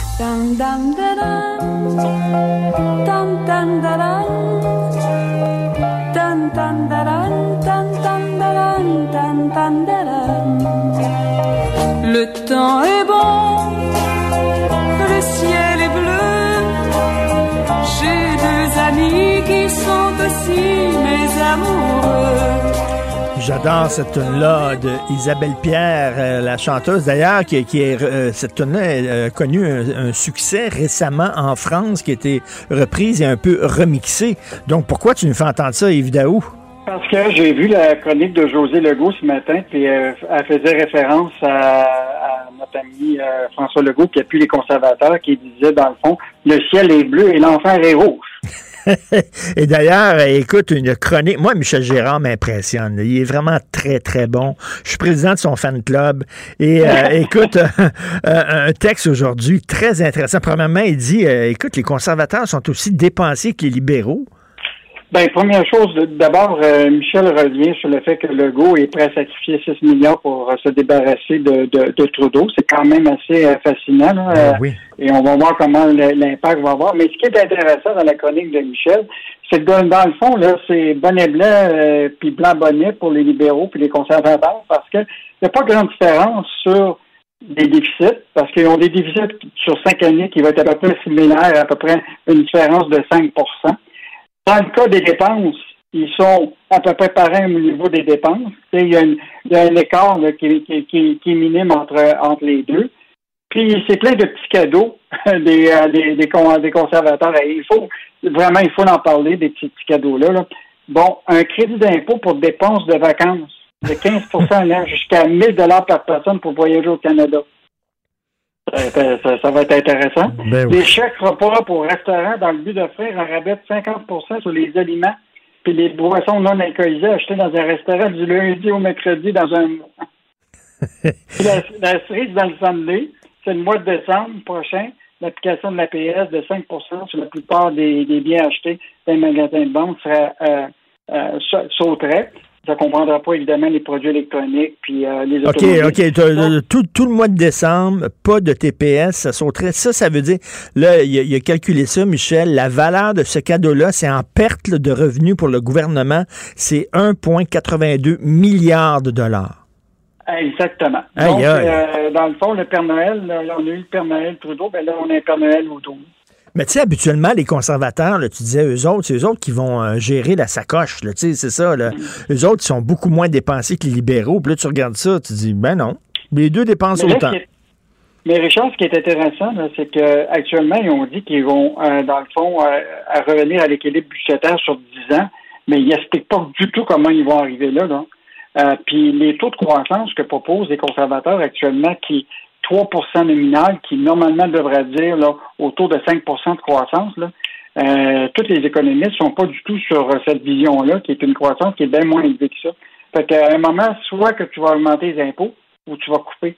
Puis ça, c'est pas encore clair ce que ce que les conservateurs vont faire pour rétablir euh, l'équilibre budgétaire dans 10 ans. Alors, Hydro-Québec, Hydro-Québec, on a des bonnes nouvelles? Ben, en fait, c'est un contrat qui avait déjà été annoncé, Richard. Là, que, tu sais là, que Hydro-Québec a signé un contrat du siècle de 20 ans avec euh, les États-Unis, un contrat de 10 milliards. Là, la question, c'est que là, c'est, tout est en train de s'opérer. Et donc, pour réaliser ça, euh, doivent construire une ligne de transmission, là, donc avec des pylônes, sur 103 km qui va partir de, du, de, de Saint-Adrien-d'Irlande, qui était juste au nord de, euh, du Québec et euh, qui va aller jusqu'à euh, la municipalité de Frontenac, près du lac Mégantic, où ça s'en va aux États-Unis. écoute, c'est un tracé de 100 millions de dollars qui implique l'érection de 320 pylônes sur plus de 200 propriétés privées, là, sur 11 municipalités. Et là, les négociations ont commencé avec des propriétaires de ces terrains-là pour évidemment soit s'entendre avec eux autres pour les exproprier parce qu'il faut qu'ils créent un couloir là, euh, de plusieurs mètres pour pouvoir passer ces pylônes-là. Hmm. Donc, euh, euh, c'est quand même intéressant, sauf que là, on va voir, évidemment, il va peut-être avoir de la contestation, parce que tu t'en rappelles, quand il, quand il arrive des, des lignes comme ça, les gens commencent à se plaindre qu'un, d'abord, il y a des expropriations qui se font, puis ils sont pas payés pour ça réellement. Euh, l'autre histoire, c'est qu'il risque d'avoir des coupes de bois importantes. Puis dans bien des cas, ben, des pylônes, peut-être devant ta vue, là, c'est pas drôle, c'est pas drôle, mais souviens-toi, il y a quelques années, tu t'en souviens certainement, Yves, euh, c'était le gouvernement péquiste qui avait justement mm. euh, fait construire des pylônes dans un, dans, justement, et il y a des gens qui avaient dit, ben vous n'avez pas le droit, regardez la loi, vous n'aviez pas le droit de construire ces pylônes-là. Mais le gouvernement PQ a voté une loi, adopté une loi rétroactive en disant que oui, finalement, avec la nouvelle loi, on avait le droit à l'époque. C'est complètement débile, ça. Puis aux États-Unis, souvent, Hydro-Québec va se faire imposer d'être euh, sous-fluvial pour ses, euh, lignes plutôt qu'être euh, sur des pylônes. Donc, des fois, c'est deux, deux poids, deux mesures par rapport aux États-Unis parce que les autres, ils n'en veulent pas nécessairement des pylônes dans leur village. Donc, on, on, annonce cette nouvelle-là parce que c'est le gouvernement du Québec qui a annoncé qu'il avait autorisé Hydro-Québec pour faire les, expropriations. Donc, on va voir s'il va y avoir des réactions là, des municipalités au cours des, euh, des, prochaines semaines, des prochains mois. Mauvaise nouvelle pour les employés euh, québécois de Walmart. Donc ça, bien évidemment, on le sait, là, quand une multinationale euh, elle a des politiques qui sont différentes pour les États-Unis puis le Canada. C'est le cas des, de Walmart actuellement qui ont décidé de donner un dollar d'augmentation de l'heure à leurs employés américains, mais pas à ceux qui sont au Canada. Euh, et, euh, et c'est fascinant hein, parce que cette compagnie-là aux États-Unis, Walmart, là, emploie, c'est quoi, 1,6 million de travailleurs.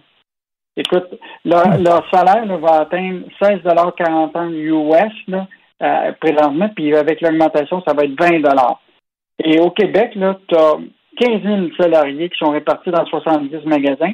Euh, et présentement, le salaire minimum au Québec, c'est 13,50 Mais Walmart ne veut pas dévoiler euh, au Canada ce qui payent leurs employés ici.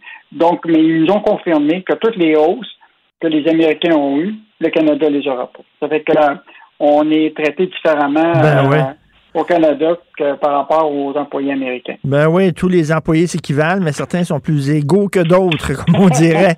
Et euh, qu'est-ce qu'on va lire ce week-end dans la section argent?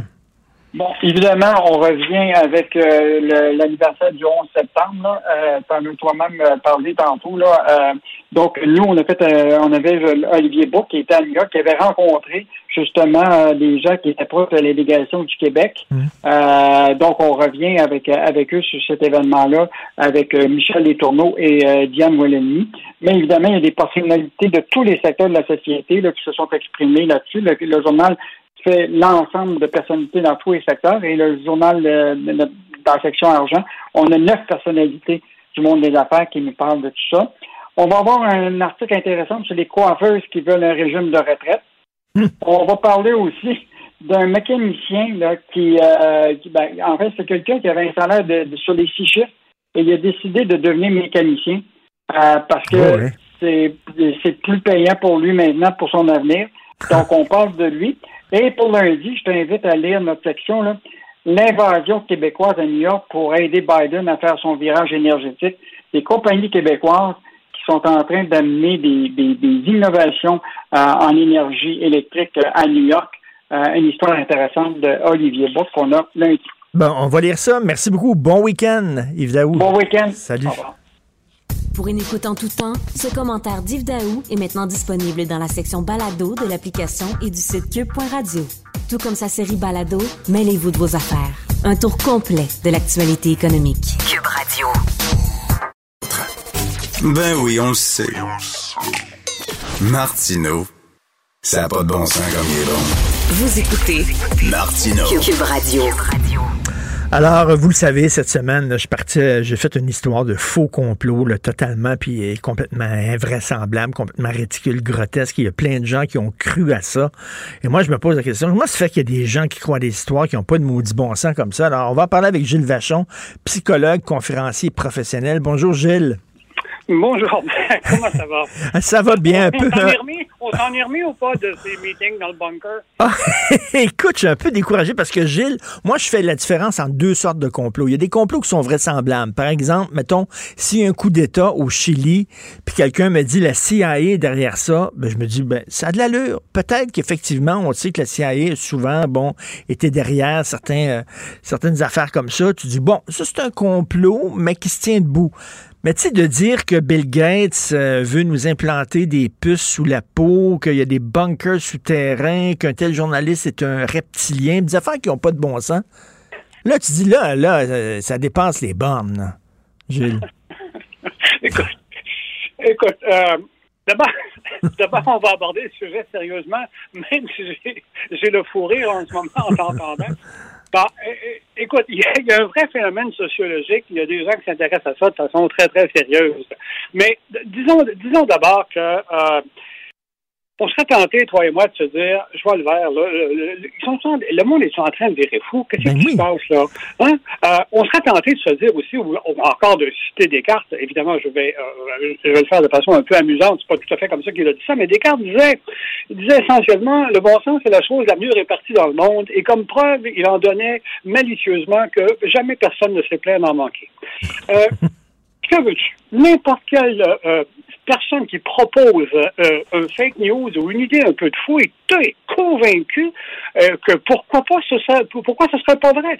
Maintenant, il y a un principe en communication qui est le principe de Brandolini qui veut que finalement il y a une asymétrie incroyable. Il est plus facile de propager euh, un fake news, beaucoup plus facile. C'est tellement facile que ça prend une énergie gigantesque pour neutraliser ce fake news. Alors, quand ça part, c'est pas facile à arrêter.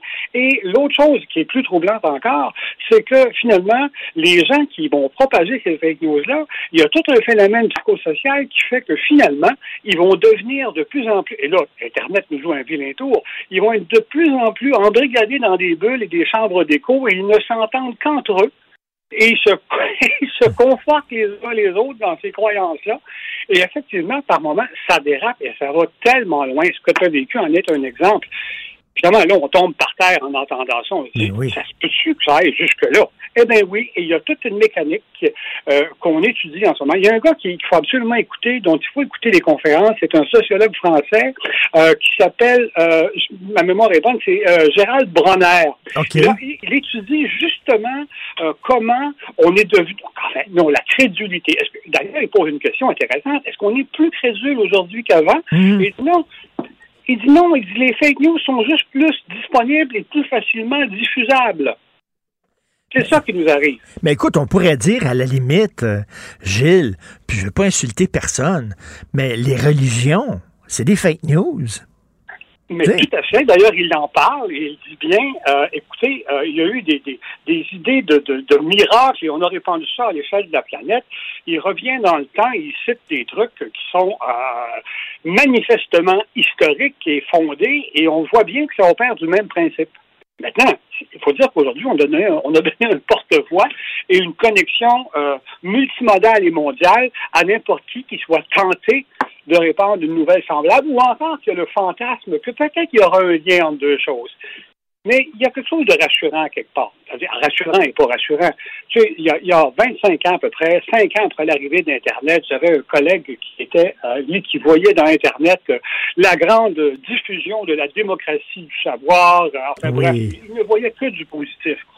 Et on a eu, je l'ai rencontré il y a trois semaines et on s'est rappelé cette conversation-là. Moi, à l'époque, je disais non. Euh, je disais, écoute, il va, il va, la connerie va se répandre encore plus vite. C'est un principe de psychologie sociale. Et il m'a dit il y a trois semaines, il dit, tu sais, tu avais raison. Mais tu sais, on vit dans un monde, Gilles, un monde très confus. Hein? Euh, euh, on, a comme perdu notre boussole morale. on voit des antifascistes qui adoptent des méthodes fascistes. On voit des antiracistes qui sont quasiment racistes contre les Blancs. Euh, la gauche est à droite, la droite est à gauche. On dit, coudon, on a comme perdu... on comprend plus rien. Même des gens intelligents et instruits sont un peu euh, perdus. Donc, j'imagine que t'accrocher à une, théorie du complot, ça, ça te donne l'impression de soudainement de comprendre le monde, de l'appréhender. Effectivement. C'est-à-dire que plus je suis démuni, plus j'ai besoin de me faire une croyance à propos du monde pour me sécuriser. Et ça, c'est un phénomène bien connu aussi. Alors, je vois que tu t'aventures dans les lectures de psychologie sociale. C'est un phénomène, c'est un phénomène bien connu. Les gens ont l'impression de reprendre le contrôle parce qu'ils sont trop angoissés par trop d'informations et un monde qui, dont le bon sens ou les principes simples semblent s'effriter. Plus le monde se complique, plus j'ai besoin de me faire une théorie qui expliquerait tout. Et voilà, je suis à deux de devenir beaucoup plus crédule.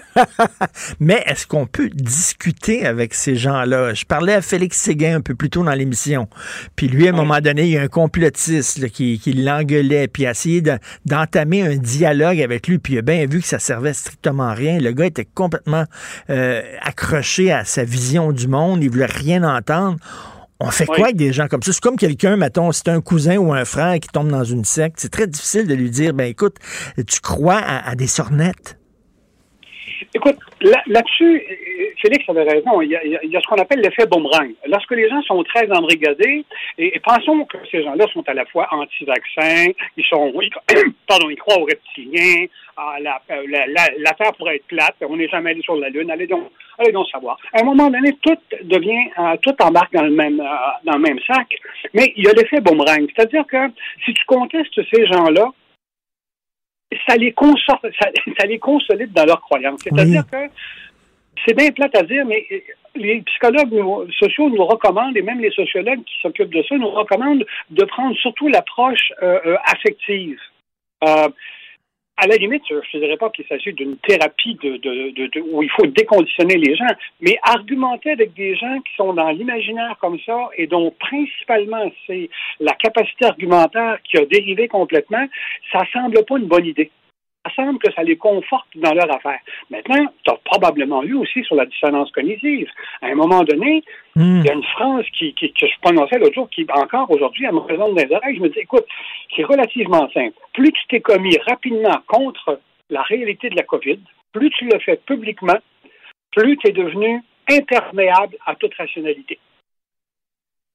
Et, écoute, ouais. ça marche de même. Mais il y a des gens qui disent qu'il y a de la souffrance derrière ça. Il y a une angoisse, puis il faut arrêter de ridiculiser ces gens-là, ce que j'ai tendance à faire, je l'avoue. Mais voir au-delà de ça que c'est des gens qui sont, comme tu dis, démunis, euh, angoissés, face, qui ont un vertige dans le monde actuel et qui s'accrochent, certains s'accrochent à de la religion, d'autres s'accrochent à ça, d'autres s'accrochent à des dogmes, que ce soit le communisme, le libéralisme ou n'importe quoi. On, s'accroche à quelque chose. Oui. Euh, euh, encore une fois, il y a pas mal d'explications. On, on, va distinguer deux choses qui sont bien importantes. D'abord, on, sait que nous ne sommes pas plus crédules, euh, qu'à d'autres époques, tu l'as mentionné tout à l'heure. Maintenant, est-ce que les fake news et toutes les théories du complot, on peut, on peut dire au moins une chose, ça sollicite beaucoup plus notre crédulité que si on n'est pas exposé. Mais on sait que euh, la crédulité est essentielle, mais le manque d'esprit critique aussi. Par exemple, nous savons qu'il y a à peu près 20 des gens qui tombent dans, qui seraient tentés dans la population de tomber un peu dans une espèce de méfiance générale face à l'autorité et à croire plus facilement que les autres qu'il y a une grande conspiration derrière ce qui nous arrive. Maintenant, de ce groupe-là, de ces 20 %-là, il y en a seulement un sur dix qui, qui a un diplôme universitaire. C'est beaucoup plus faible que dans la population mmh. générale. Ce qui nous amène à l'idée que, possiblement, il y aurait une corrélation, et là, tu vas voir où est-ce que je m'en vais avec les corrélations, il y aura une corrélation entre la capacité argumentaire et euh, l'éducation.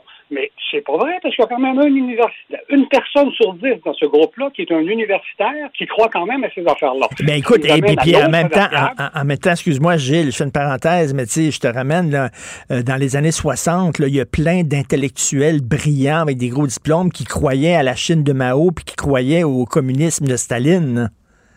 Oui. Là, on était dans l'idéologie, par exemple. Ça, ça peut. Euh, euh, je dirais qu'on va apporter une petite nuance. On était dans l'idéologie, on n'était pas dans la création d'une réalité alternative. Hmm, OK.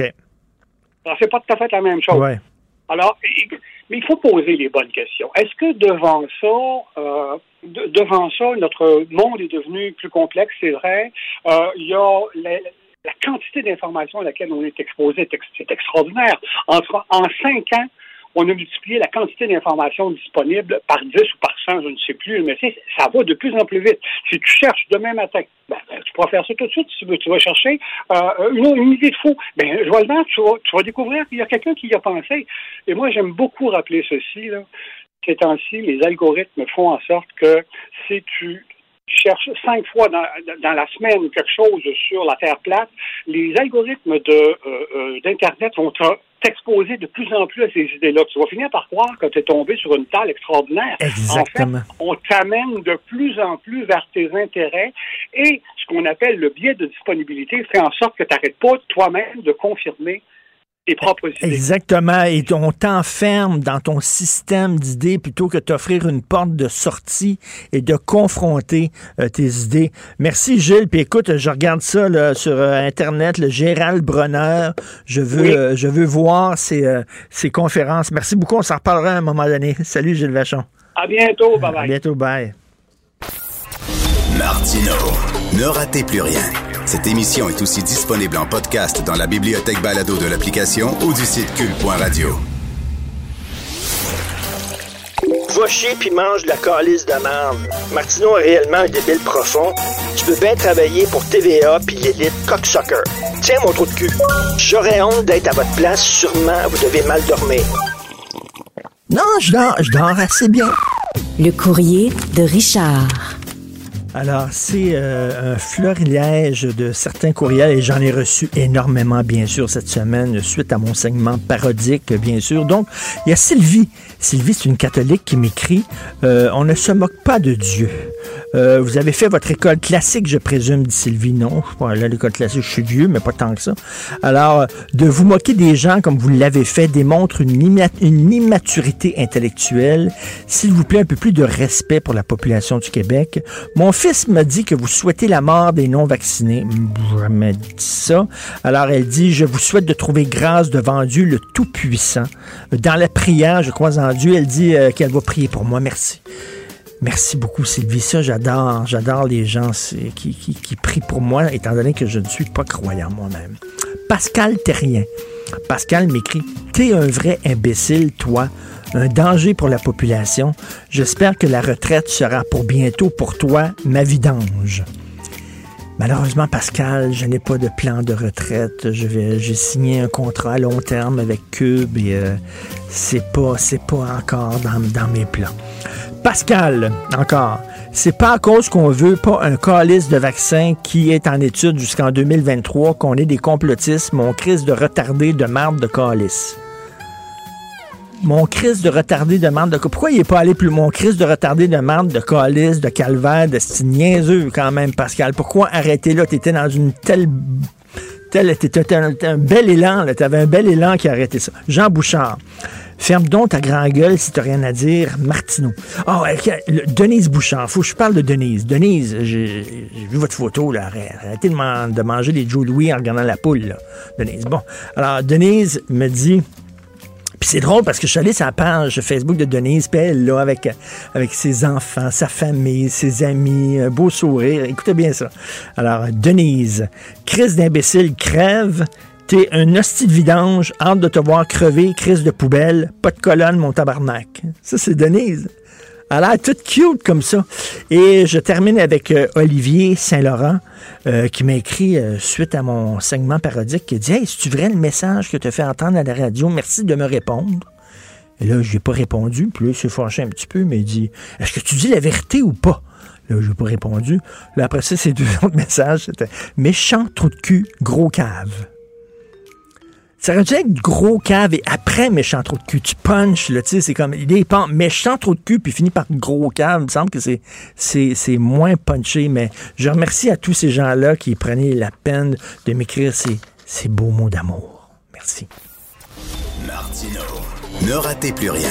Cette émission est aussi disponible en podcast dans la bibliothèque balado de l'application ou du site cul.radio. Autres. Si c'est vrai qu'on aime autant qu'on déteste, Martineau. C'est sûrement l'animateur le plus aimé au Québec. Vous écoutez Martineau. Cube Radio. Alors, je discute avec Jérôme Blanchet-Gravel, essayiste et journaliste. Salut Jérôme. Est-ce que Jérôme est là? Bonjour Jérôme, essayiste, journaliste et auteur entre autres du livre Le mythe du bon sauvage, un essai super intéressant justement qui affirme que dans la tête de certaines personnes, les autochtones, les membres des Premières Nations, ce sont des gens qui ont la vertu, euh, la vertu innée tout ce qu'ils disent est parole d'évangile. C'est impossible d'avoir un autochtone euh, qui est imbécile. J'imagine que les, les, autochtones, c'est comme n'importe quel autre groupe ethnique. Il y a des gens intelligents, il y a des gens qui ne le sont pas, il y a des gens qui sont vertueux, il y a des gens qui ne le sont pas. Mais dans le mythe du bon sauvage, non. Les autochtones sont l'incarnation totale de la vertu. Donc, Jérôme Blanchet-Gravel est avec nous. Salut Jérôme. Salut Richard, m'entends-tu bien? Oui, très bien. Et toi, justement, qui as écrit ce livre-là, tu dois rigoler de voir que la fameuse gardienne du savoir autochtone n'était pas autochtone. ben écoute, euh, le mythe du bon sauvage. Oui, j'ai écrit ce, livre-là en 2015. Puis ça, s'est avéré quand même assez, euh, je ne vais pas dire prophétique, ce serait un peu fort, mais disons prémonitoire. On baigne, on baigne de plus en plus dans, dans ce mythe-là.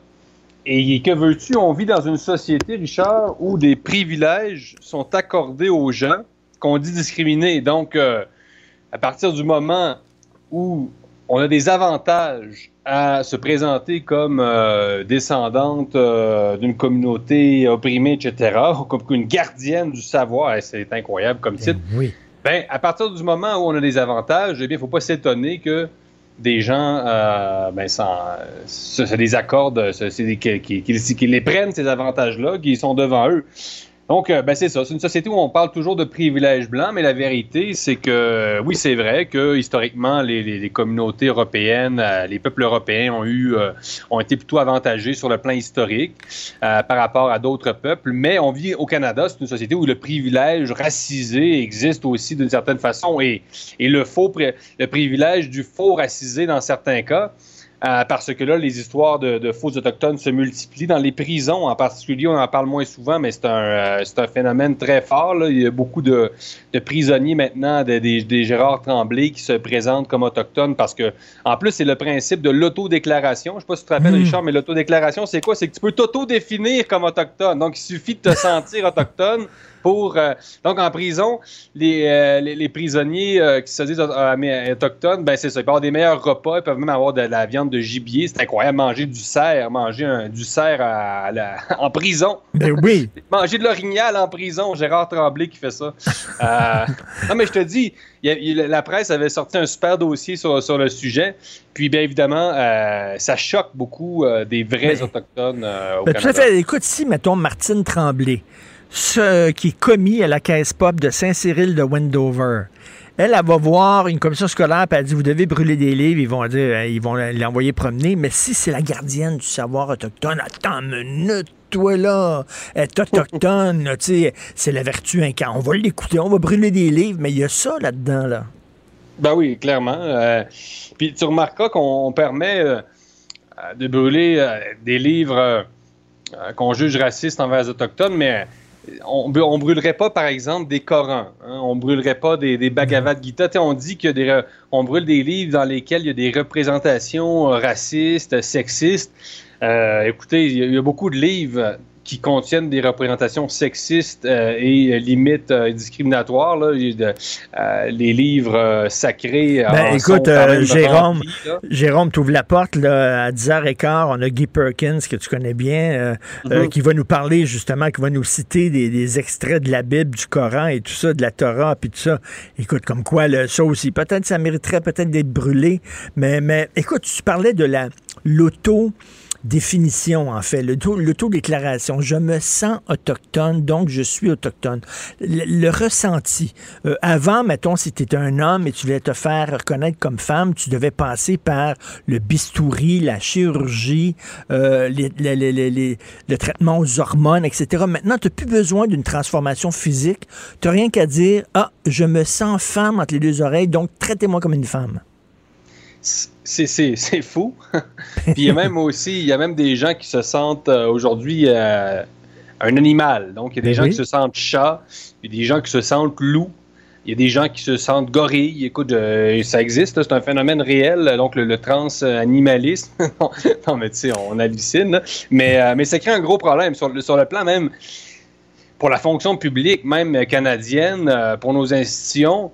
D'un côté, on, fait des, on, engage des historiens maintenant pour aller faire des recherches dans les arbres généalogiques des gens pour s'assurer qu'ils soient assez purs euh, sur le plan racial pour occuper tel poste, mais de l'autre côté, on a aussi le principe de l'autodéclaration. Donc, euh, c'est pas euh, c'est pas logique. Il va falloir qu'on décide. Soit c'est le droit du sang, ben oui. soit c'est le trans-tout. Là. On peut pas faire les deux. Exactement. Et écoute, là, on a un premier ministre qui, qui donne, donne son aval à ce genre de théorie folichonne parce que, bon, il y a eu le débat de Radio-Canada, le débat en français de Radio-Canada, et on lui a demandé à Justin Trudeau qu'est-ce ce qu'il pensait de cette femme-là qui se disait autochtone.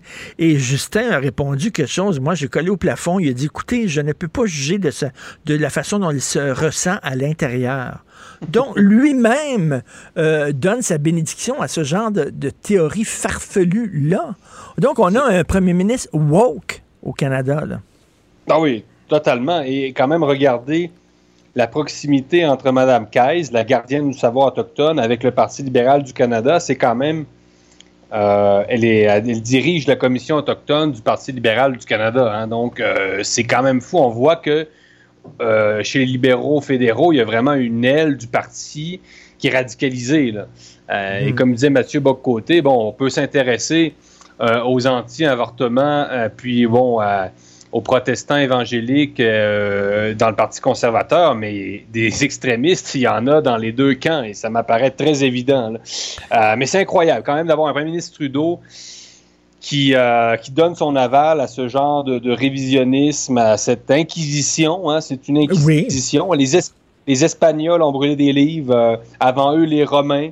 Ensuite, il y a eu l'Inquisition comme telle en Espagne, il y a eu les nazis, évidemment, les talibans ont continué à, brûler, à saccager des bibliothèques. Donc, c'est évidemment une pratique de régime totalitaire. Là, on n'invente rien, là, c'est pas juste euh, pas juste un éditorial, c'est la science politique, c'est l'histoire même qui le montre. C'est une pratique d'extrémistes euh, qui vise à condamner à, des hérétiques. Donc, euh, t'es pas du bord de l'orthodoxie on t'envoie au bûcher. Donc, c'est euh, fou raide. Là. Mais Jérôme, si, Jérôme, si on est à la télévision, je te demande de te mettre tout nu, puis tu, tu acceptes. Le problème, c'est pas moi, le problème, c'est toi. Moi, moi c'est ça l'affaire, que des militants soient complètement sautés et qui demandent toutes sortes d'affaires est une chose, mais que des directeurs de chaînes de télé, des directeurs de musées, des directeurs de festivals, des directeurs de commissions scolaires ou de bibliothèques acceptent et abdiquent, ça, ça me fait freaker. Ben oui, ben oui. C'est nos institutions complètes hein, qui, euh, qui, sont en train d'y passer. Euh, l'université, ben, tout est parti un peu de, de, là. Puis c'est ça, on a des décolonialistes à l'université, dans les institutions, dans la fonction publique du Canada, des décolonialistes qui ont des pratiques de colonisateurs. Ça, ça, ça me fait aussi... ben oui. Ben, c'est des comme ils se comportent vraiment comme euh, des, des, conquistadors. Euh, je veux dire, quand les, les, Espagnols débarquent euh, au Mexique, ils, ils, détruisent des statues. Des statues, ils détruisent des statues des Aztèques, des Mexicas. Je veux dire, c'est la, la, première chose que tu fais quand tu veux détruire une civilisation, c'est de détruire ses symboles. Donc, ils, vraiment, leur pratique, c'est incroyable. Le déboulonnage de statues, c'est pas plus acceptable. Ça s'inscrit dans la même dynamique. C'est pas acceptable à quoi, ce à quoi on assiste, mais pas du tout, là. On a des antifascistes qui se comportent comme des fascistes. On a des antiracistes qui se comportent comme les pires des racistes. Mm-hmm. On est dans un monde extrêmement confus. J'en parlais tantôt avec un psy. C'est pas surprenant que les gens croient n'importe quoi. On est complètement perdu. Je trouve que notre boussole morale est en train de freaker. Ce n'est pas quand même euh, assez radical, on peut dire, là, franchement. Mm. Euh, c'est indigne d'une société euh, comme le Canada qui se dit tolérante. Puis moi, je comprends aussi la, la, frustration de, des vrais autochtones en guillemets. J'aime pas ça associer la culture à, nécessairement un groupe. Euh, une race, là, c'est-à-dire que, mmh. bon, j'aime pas ça, tu sais, qu'on commence à catégoriser les gens en fonction de leur race, mais je, mais je comprends quand même les vrais autochtones euh, qui regardent ces, ces, ces élites-là, qui sont ben, des faux autochtones ou, au quart, puis même pas au dixième, et qui sont ce qu'ils appellent, euh, quand on parle à des autochtones des, des, régions, ils, les appellent les autochtones urbains. Là. Donc déjà, entre eux, il y a comme cette, euh, cette rupture là, entre les, les, les, autochtones qui, sont, qui ont quitté les territoires, les réserves depuis mmh. des années, et qui finalement maintenant euh, se, ramasse euh, dans le haut de la hiérarchie en se présentant comme autochtone avec les yeux bleus puis le, visage. Écoute, tu peux, pas avoir, tu, peux pas avoir une plus grande appropriation culturelle que ça.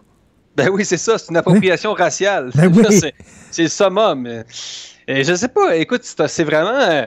Euh, je ne sais pas ce que les, les, les woke, euh, si on un débat là-dessus à l'interne, mais c'est quand même vraiment le temps de, de, trancher parce que je te dis, là, parler à des autochtones euh, du terrain, des, des, territoires, puis ils commencent vraiment à être, euh, à être fâchés là, de voir des, des, des, des usurpateurs, usurpateurs pardon, ben et des imposteurs. Ce sont des imposteurs. Là. On est de, devant une multiplication des imposteurs.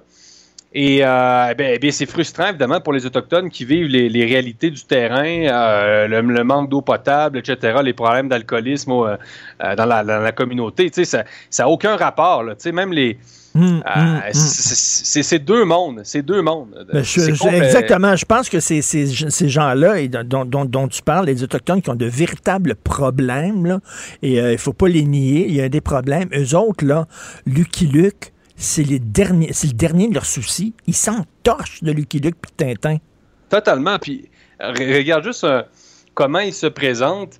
Tu as beaucoup d'Autochtones, puis là, je ne vais pas parler en leur nom, mais je pense que, bon, euh, j'ai quand même fait mes, recherches sans parler comme un complotiste, là, mais euh, comment ils se nomment? Il y a encore beaucoup d'Autochtones au, Québec francophone qui euh, s'appellent les Indiens. Ils se disent eux-mêmes se, désignent comme des Indiens, alors que bon, euh, c'est rendu totalement impolitiquement correct d'utiliser le mot Indien. Puis là, euh, Amérindien est même condamné également. On peut même plus dire Amérindien, il faut dire autochtone. Mais tu comprends qu'on est deux mondes. D'un côté, tu as les élites qui font du révisionnisme euh, euh langagier. Là, il faut changer de hmm. vocabulaire, etc.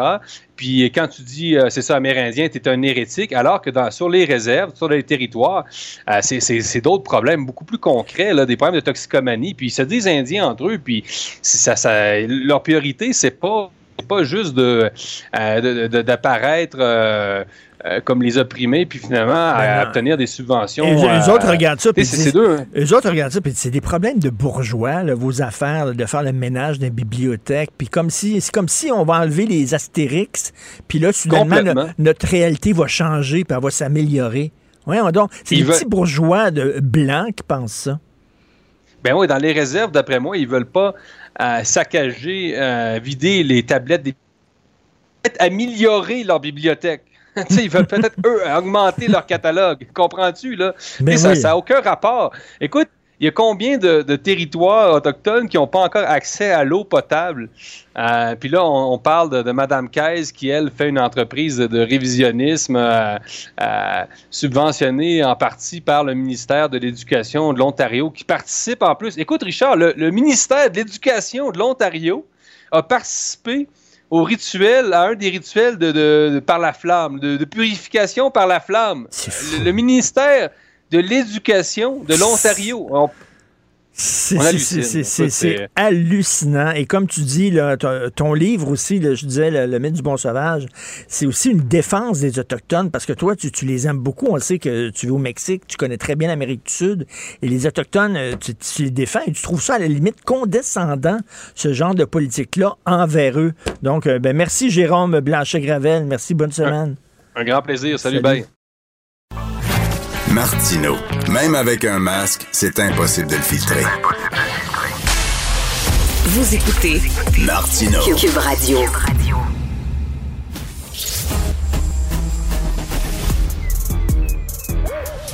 Mathieu Bocoté. Il représente un segment très important de l'opinion publique. Richard Martineau. Tu vis sur quelle planète? La rencontre. Je regarde ça et là, je me dis, mais c'est de la comédie. C'est hallucinant. La rencontre. Bocoté. Martineau. Alors, Mathieu, les lois 21-96 sont des lois racistes, discriminatoires. Euh, c'est même plus l'objet de débat. Maintenant, on sort ça comme ça dans un débat, euh, dans un débat à saveur politique, coast to coast. Ben, c'est présenté comme une évidence. Hein. Ben C'est-à-dire que la, présentation des lois linguistiques québécoises, donc la loi euh, qui veut renforcer la loi 101, et ensuite la loi 21, donc la Charte de la laïcité, c'est même pas se pourrait-il que cette loi soit si, ça, ça, non. Ça va de soi c'est du racisme, mais du racisme systémique. Et ça persécuterait les minorités, ça discriminerait envers les différentes communautés. Donc, on est devant une espèce d'affirmation décomplexée qui nous rappelle à quel point fondamentalement le Canada anglais n'accepte pas non pas les lois québécoises, mais l'existence même du Québec. La seule manière de nommer la société distincte québécoise, c'est pour prétendre qu'elle est distincte dans l'abjection. Hmm. Et hmm. de manière tout à fait, euh, qu'on pourrait dire, euh, décomplexée, et on était devant des journalistes militants qui ne se voient pas aller. C'est ça qui est fascinant, c'est que s'ils étaient conscients d'être militants, au moins ça passerait, mais ils se voient même pas aller. Ce sont des journalistes qui, dans les faits, sont des idéologues qui étaient sur le mode du Québec bashing et le débat d'hier, quand même la presse, quand même les fédéralistes, quand même les journalistes de Radio-Canada sont obligés de reconnaître qu'on est devant un débat qui, dans les faits, était un procès de l'existence même de la nation québécoise. On se demande de quoi les Québécois ont besoin de plus pour comprendre c'est quoi leur place dans ce pays-là. Il y a un professeur qui fait du Québec bashing. On dit ah c'est son point de vue à lui, c'est pas le point de vue des Canadiens anglais. Il parle pour lui-même. Après ça, c'est quelqu'un d'une commission scolaire. On dit non non, il représente pas l'ensemble des Canadiens anglais. Il parle pour lui-même. Après ça, c'est une chroniqueuse au Globe and Mail. Non non, mais à un moment donné, quand est-ce qu'on va se dire ben là ces gens-là, ce qu'ils disent, c'est ils disent tout haut ce que le Canada anglais pense tout bas. Oui, puis qu'il pense même pas tout bas, soyons honnêtes. Oui. C'est-à-dire qu'il le pense tout simplement, c'est simplement qu'on n'est pas. Le Québec, et ça, c'est le prix de ce que j'appelle l'indépendance imaginaire. On s'est fait croire, même si on a raté l'indépendance, on se fait croire qu'on est une société indépendante. On a mhm. nos propres débats, ça se passe à l'Assemblée nationale. Pour la politique fédérale, on regarde ça de loin. Or, dans les faits, on n'est pas indépendant. Et qu'est-ce qu'on a, c'est que le Canada continue de peser sur nous, mais si on se tourne vers le Canada, voir ce qu'il dit de nous, on est devant un État et un, peuple, en fait, faut bien le dire. Là, je généralise, on me dira oui, je généralise, mais parce qu'il y a raison de généraliser. Parce que massivement, l'existence du Québec passe pour scandaleuse. Et quand on veut s'affirmer minimalement, ça relève du suprémacisme ethnique. Et ça, je regardais le débat, euh, c'est parce que j'allais quand même pas manquer ça euh, malgré le, décalage. Et ce que j'ai vu, euh, quand même, c'est l'expression décomplexée d'une forme d'aversion qui a changé de visage avec les années. D'abord, c'était la droite conservatrice canadienne-anglaise qui considérait globalement qu'on était trop. Et puis, si on survivait autrement qu'à la manière d'une minorité folklorique et résiduelle au Québec, on était déjà agaçant. Mais là, il y a eu un transfert de la haine canadienne-anglaise contre le Québec. Elle est récupérée par la, la gauche woke aujourd'hui. Et c'est dans le langage de la quête de la diversité, de l'inclusion et de la lutte contre les discriminations que se mène le procès contre l'existence de la nation québécoise. Et là, il y a une instrumentalisation de la cause amérindienne avec ça. Donc, on est déchu de notre statut de peuple fondateur. Nous ne sommes plus qu'une vague migratoire parmi d'autres dans l'histoire des Amériques. Les seuls véritables fondateurs, ce qu'on appelle les Premières Nations aujourd'hui, nous nous sommes de trop. Mmh. Il y a une instrumentalisation de la cause des minorités. Et puis, on oublie qu'à travers ça, la seule véritable minorité nationale au Canada au sens classique du terme, je ne parle pas des premiers peuples, je ne parle pas des Premières Nations, mais qui a la possibilité de se constituer en État, euh, la, la, diversité, la trace de diversité du monde en Amérique du Nord, c'est en bonne partie la nation québécoise. Mais ça, c'est de trop. Donc, sous prétexte de diversité, on veut liquider la trace authentique de diversité nationale qu'est le Québec. On n'en est pas, on n'a pas été surpris, mais on a de quoi être lassé. Moi, je remercie en tout cas Mme Sachi Coury, c'est elle, l'animatrice du débat d'hier, qui a lancé cette question-là, parce que comme tu le sais, Mathieu, euh, comme plusieurs personnes, je me pose la question, est-ce que je vote conservateur ou je vote bloc aux prochaines élections? Et hier, ben, qui j'ai vu qui allait à la défense du Québec, qui défendait bec et ongle le Québec, c'est pas Erin O'Toole. Erin O'Toole dit, oh, je veux respecter la loi 26, je veux, je veux respecter la juridiction du Québec, mais il a pas dit que il n'a pas défendu cette loi-là. On ne sait pas ce qu'il pense vraiment de cette loi. Celui qui a défendu le Québec hier, c'était Yves-François Blanchet. Ah, c'était assez clair. Hein. C'était assez clair, je trouve. Yves-François Blanchet, hier, s'est tenu non seulement pour son parti, mais pour le Québec. Il a défendu la dignité de l'Assemblée nationale, le droit du Québec de faire ses propres lois dans les domaines qui sont les siens. Et on a vu qu'Erin O'Toole, sa proposition nationaliste envers les Québécois, qui était déjà pas mal du répété, euh, répété soft, hein, comme ça, lorsqu'il parlait aux Québécois, devant le Canada anglais, il se fait encore plus discret. Donc là, quand on a une proposition qui tient en slogan, qui en plus est exagérément soft, puis on la cache quand on arrive devant les Canadiens anglais, euh, donc, il y a de quoi douter sur la, valeur de ce, cette main tendue au nationaliste. Tiens, on, a l'impression, Renault Tour, c'est dit, qui dit oh, je vais les endurer, les Québécois. C'est correct, ils ont le droit de se gérer, mais on demande plus que ça. Là. On demande qu'ils disent non, c'est pas une loi raciste. C'est faux que c'est une loi raciste et discriminatoire. J'aurais aimé ça entendre ça de la bouche de Renault Tour hier. Non, du bout des lèvres, il dit bah, tu sais, pas fort. Mais si, si O'Toole était courageux, ça se saurait. On est quand même devant un gars qui quand Justin Trudeau dit oh, je préfère qu'on brûle pas de livres, mais si c'est ce qu'il faut pour que la réconciliation, ait lieu, qu'on les brûle, en gros, eh bien, la position de Renault c'est brûlez-les pas, ne, les brûlons pas, contentons-nous de les censurer. Non, mais si c'est ça le Parti conservateur au Canada, à quoi sert-il? Dire c'est l'aile bleue du grand Parti rouge. Euh, et de ce point de vue, donc c'est le parti mauve. Mais euh, mais faut, ils sont pas très sérieux. Et c'est dommage parce que moi, je, je moi qui suis un secret, un indépendantiste très convaincu, je me disais bon, mais puis encore là, sur le temps passant, s'il y a un gouvernement conservateur minoritaire soutenu par un bloc fort, ça peut donner quelque chose d'intéressant à très court terme, sachant que dans ce pays-là, on est condamné à disparaître à moyen et long terme. Mais mais là, ce qu'on a vu, c'est que si la, meilleure manière pour les Québécois, me semble-t-il, de liquider euh, le Parti libéral aux prochaines élections dans la mesure du possible, eh ben, c'est certainement pas de se donner un parti qui, qui se cache lorsque vient le temps de les défendre à l'extérieur. Je parle pas comme un militant ici, tout simplement que le Bloc québécois, au moment où ça a compté hier, Yves-François Blanchet était à la hauteur. Ah, on l'oublie ça dans la vie. C'est pas, l'essentiel, c'est pas d'être bon tout le temps. Euh, l'essentiel, c'est d'être bon quand ça compte. Hmm. Hier, ça comptait, puis Blanchet hmm. était à la hauteur, puis O'Toole l'a pas été. Et écoute, tu m'ouvres la porte pour le, la, question quiz de la semaine. Euh, François Legault qui, euh, qui, a presque dit aux gens de voter conservateur. Comment comment tu as vu ça, toi?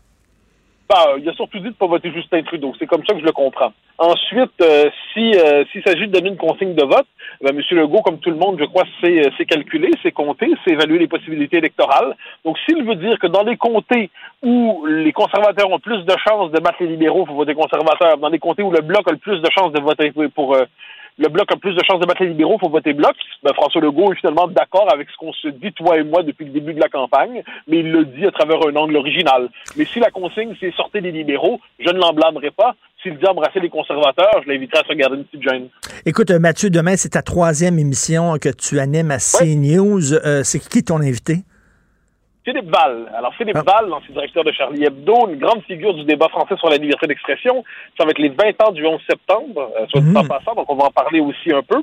Euh, donc, je vais faire mes deux éditos et ensuite, je reçois Philippe Val pour tout le débat sur la liberté d'expression, qui est, à mon avis, un des plus importants dans notre époque. hein. Parce que si, quand a le temps de nommer les réalités qui nous frappent, nous ne pouvons pas les nommer, eh bien, on est condamné à l'impuissance politique, l'impuissance intellectuelle. Ouais, ça- ça- On va parler de ça, on va parler un peu du 11 septembre, on va parler des caricatures, on va parler de la perte de l'esprit de, de second degré, qui est l'autre nom de l'humour, on va parler du blasphème, on va parler de toutes ces questions qui sont essentielles. Wow, ça va être super bon. Écoute, très rapidement, euh, tu es en France. Est-ce que les gens sont nerveux là-bas parce qu'on dit qu'on craint un attentat terroriste pendant, pendant le fameux procès là, de- du Bataclan? T'en penses quoi?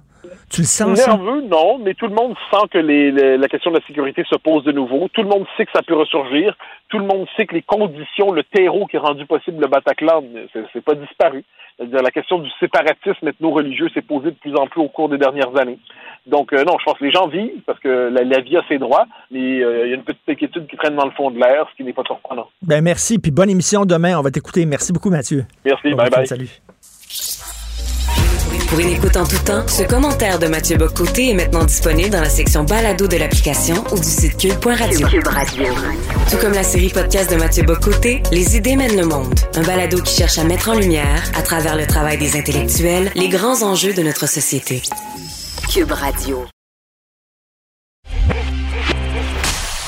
Martino. Le préféré du règne animal.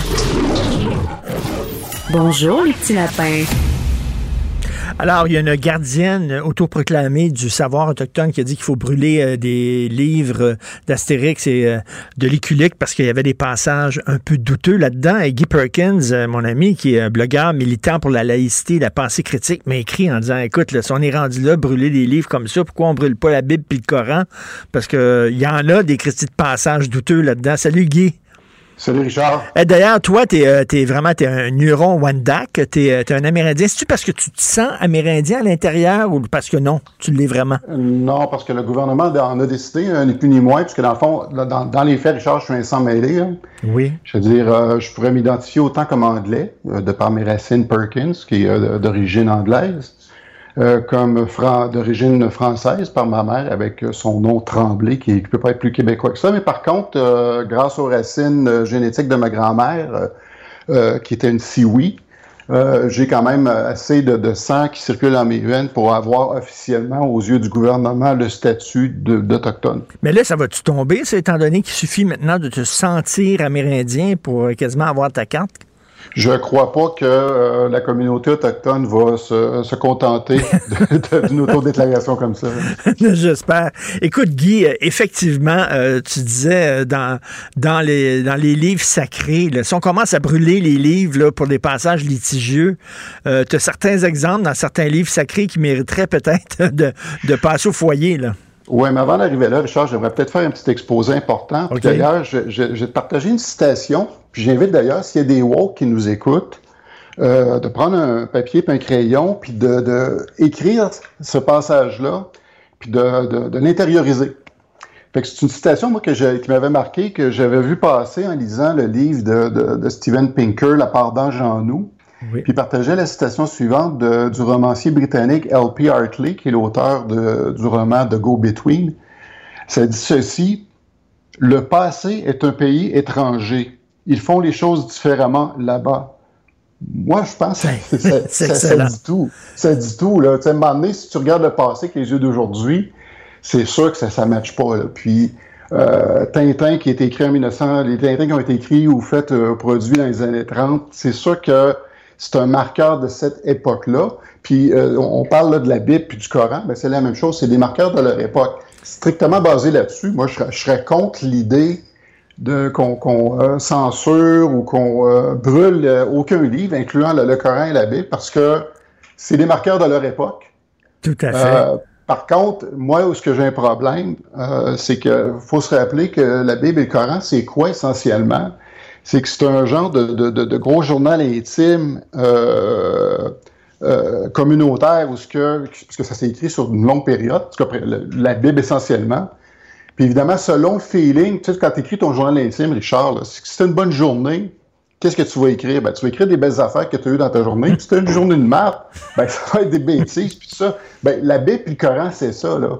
C'est que selon l'époque ou la période que ça, ça, ça, a été écrit, s'il était en état de guerre, bien évidemment, tu vas avoir des affaires euh, épouvantables qui vont être là-dedans. Euh, si on a eu des belles journées, ben là, tu vas avoir des belles pensées, puis tout le monde aime tout le monde. Puis même à la limite, dans la Bible, euh, si tu te sens un petit peu coquin, puis un petit peu érotique, ben là, tu vas ouvrir la cantique des cantiques, là, puis ça, va bien te stimuler un peu. Ben, as-tu des passages, justement, de, la Bible et du Coran qui, qui peut-être pousseraient des gens à dire, ben là, il faut y brûler?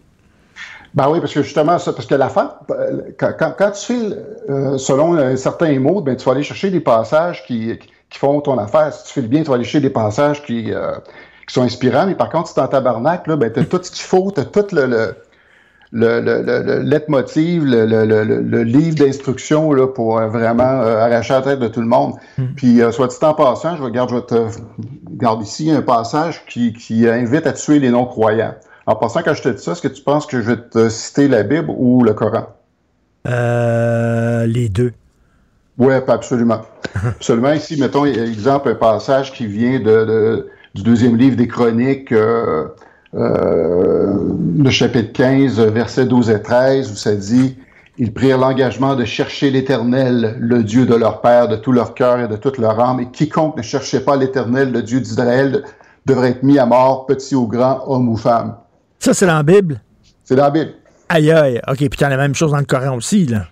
Euh, oui, tu as, un équivalent qui, va, qui est, exemple, la, la, Sourate 9, verset 5. Euh, les mois sacrés expiés, tuer ceux qui associent d'autres divinités au seul Allah, entre guillemets, les, chrétiens, ou que vous les trouviez, capturez-les, assiégez-les et guettez-les dans toute embuscade. Bon, évidemment, on sait, on sait ce que ça veut dire. Ça fait que euh, et, bien sûr aussi des passages sur les femmes, des passages sur les homosexuels aussi, qui, euh, tu sais, euh, si on avait ça dans un Astérix, on dirait au feu, au feu. Oui, ben écoute, je vais te citer, regarde, je vais te faire une citation, on, on essaiera de deviner de, quel livre que ça provient.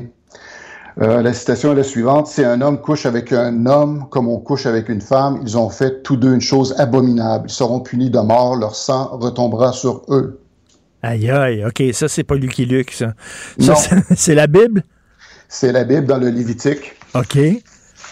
Wow. Euh, puis on va trouver évidemment l'équivalent dans. Euh, sont, pour chacune des citations, Richard, tu as, l'équivalent un dans l'autre. Mais... Puis, c'est ça le problème, c'est qu'actuellement, ces livres-là, on pourrait, comme je te disais tout à l'heure, les regarder en fonction d'un marqueur d'une époque, de comment les gens réfléchissaient. Puis évidemment, on recule là à l'âge de bronze carrément. Là. Euh, mais c'est ça qui est incroyable, c'est que, tu sais, on dirait dans les livres sacrés, tu peux dire n'importe quoi. D'ailleurs, le code criminel le dit. Hein, si c'est dans un livre sacré, tu as le droit d'insulter euh, et même de menacer certains groupes. Étant donné que c'est la religion, ça te protège. C'est fou, là. Richard, on s'inquiète de Tintin, mais aux dernières nouvelles, c'est quand la dernière fois, toi, qu'il t'est arrivé quelque chose dans ta vie, puis que tu t'es demandé, Colin, qu'est-ce que Tintin ferait?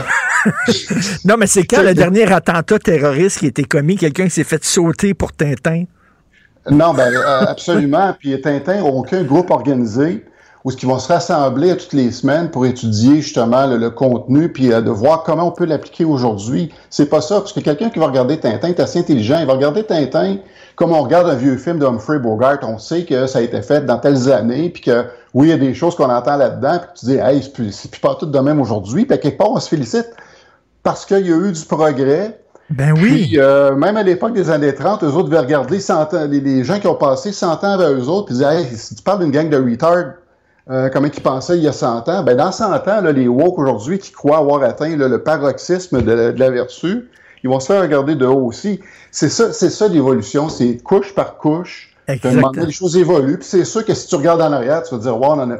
la chose faut que tu dises, c'est hey, on en a fait du chemin, c'est pas de dire, hey, en arrière, tu parles d'une gang de retards. Mais ben oui, puis c'est qui, c'est qui, c'est quand la dernière fois que quelqu'un a tué un médecin qui pratiquait des avortements parce qu'il avait lu Obélix?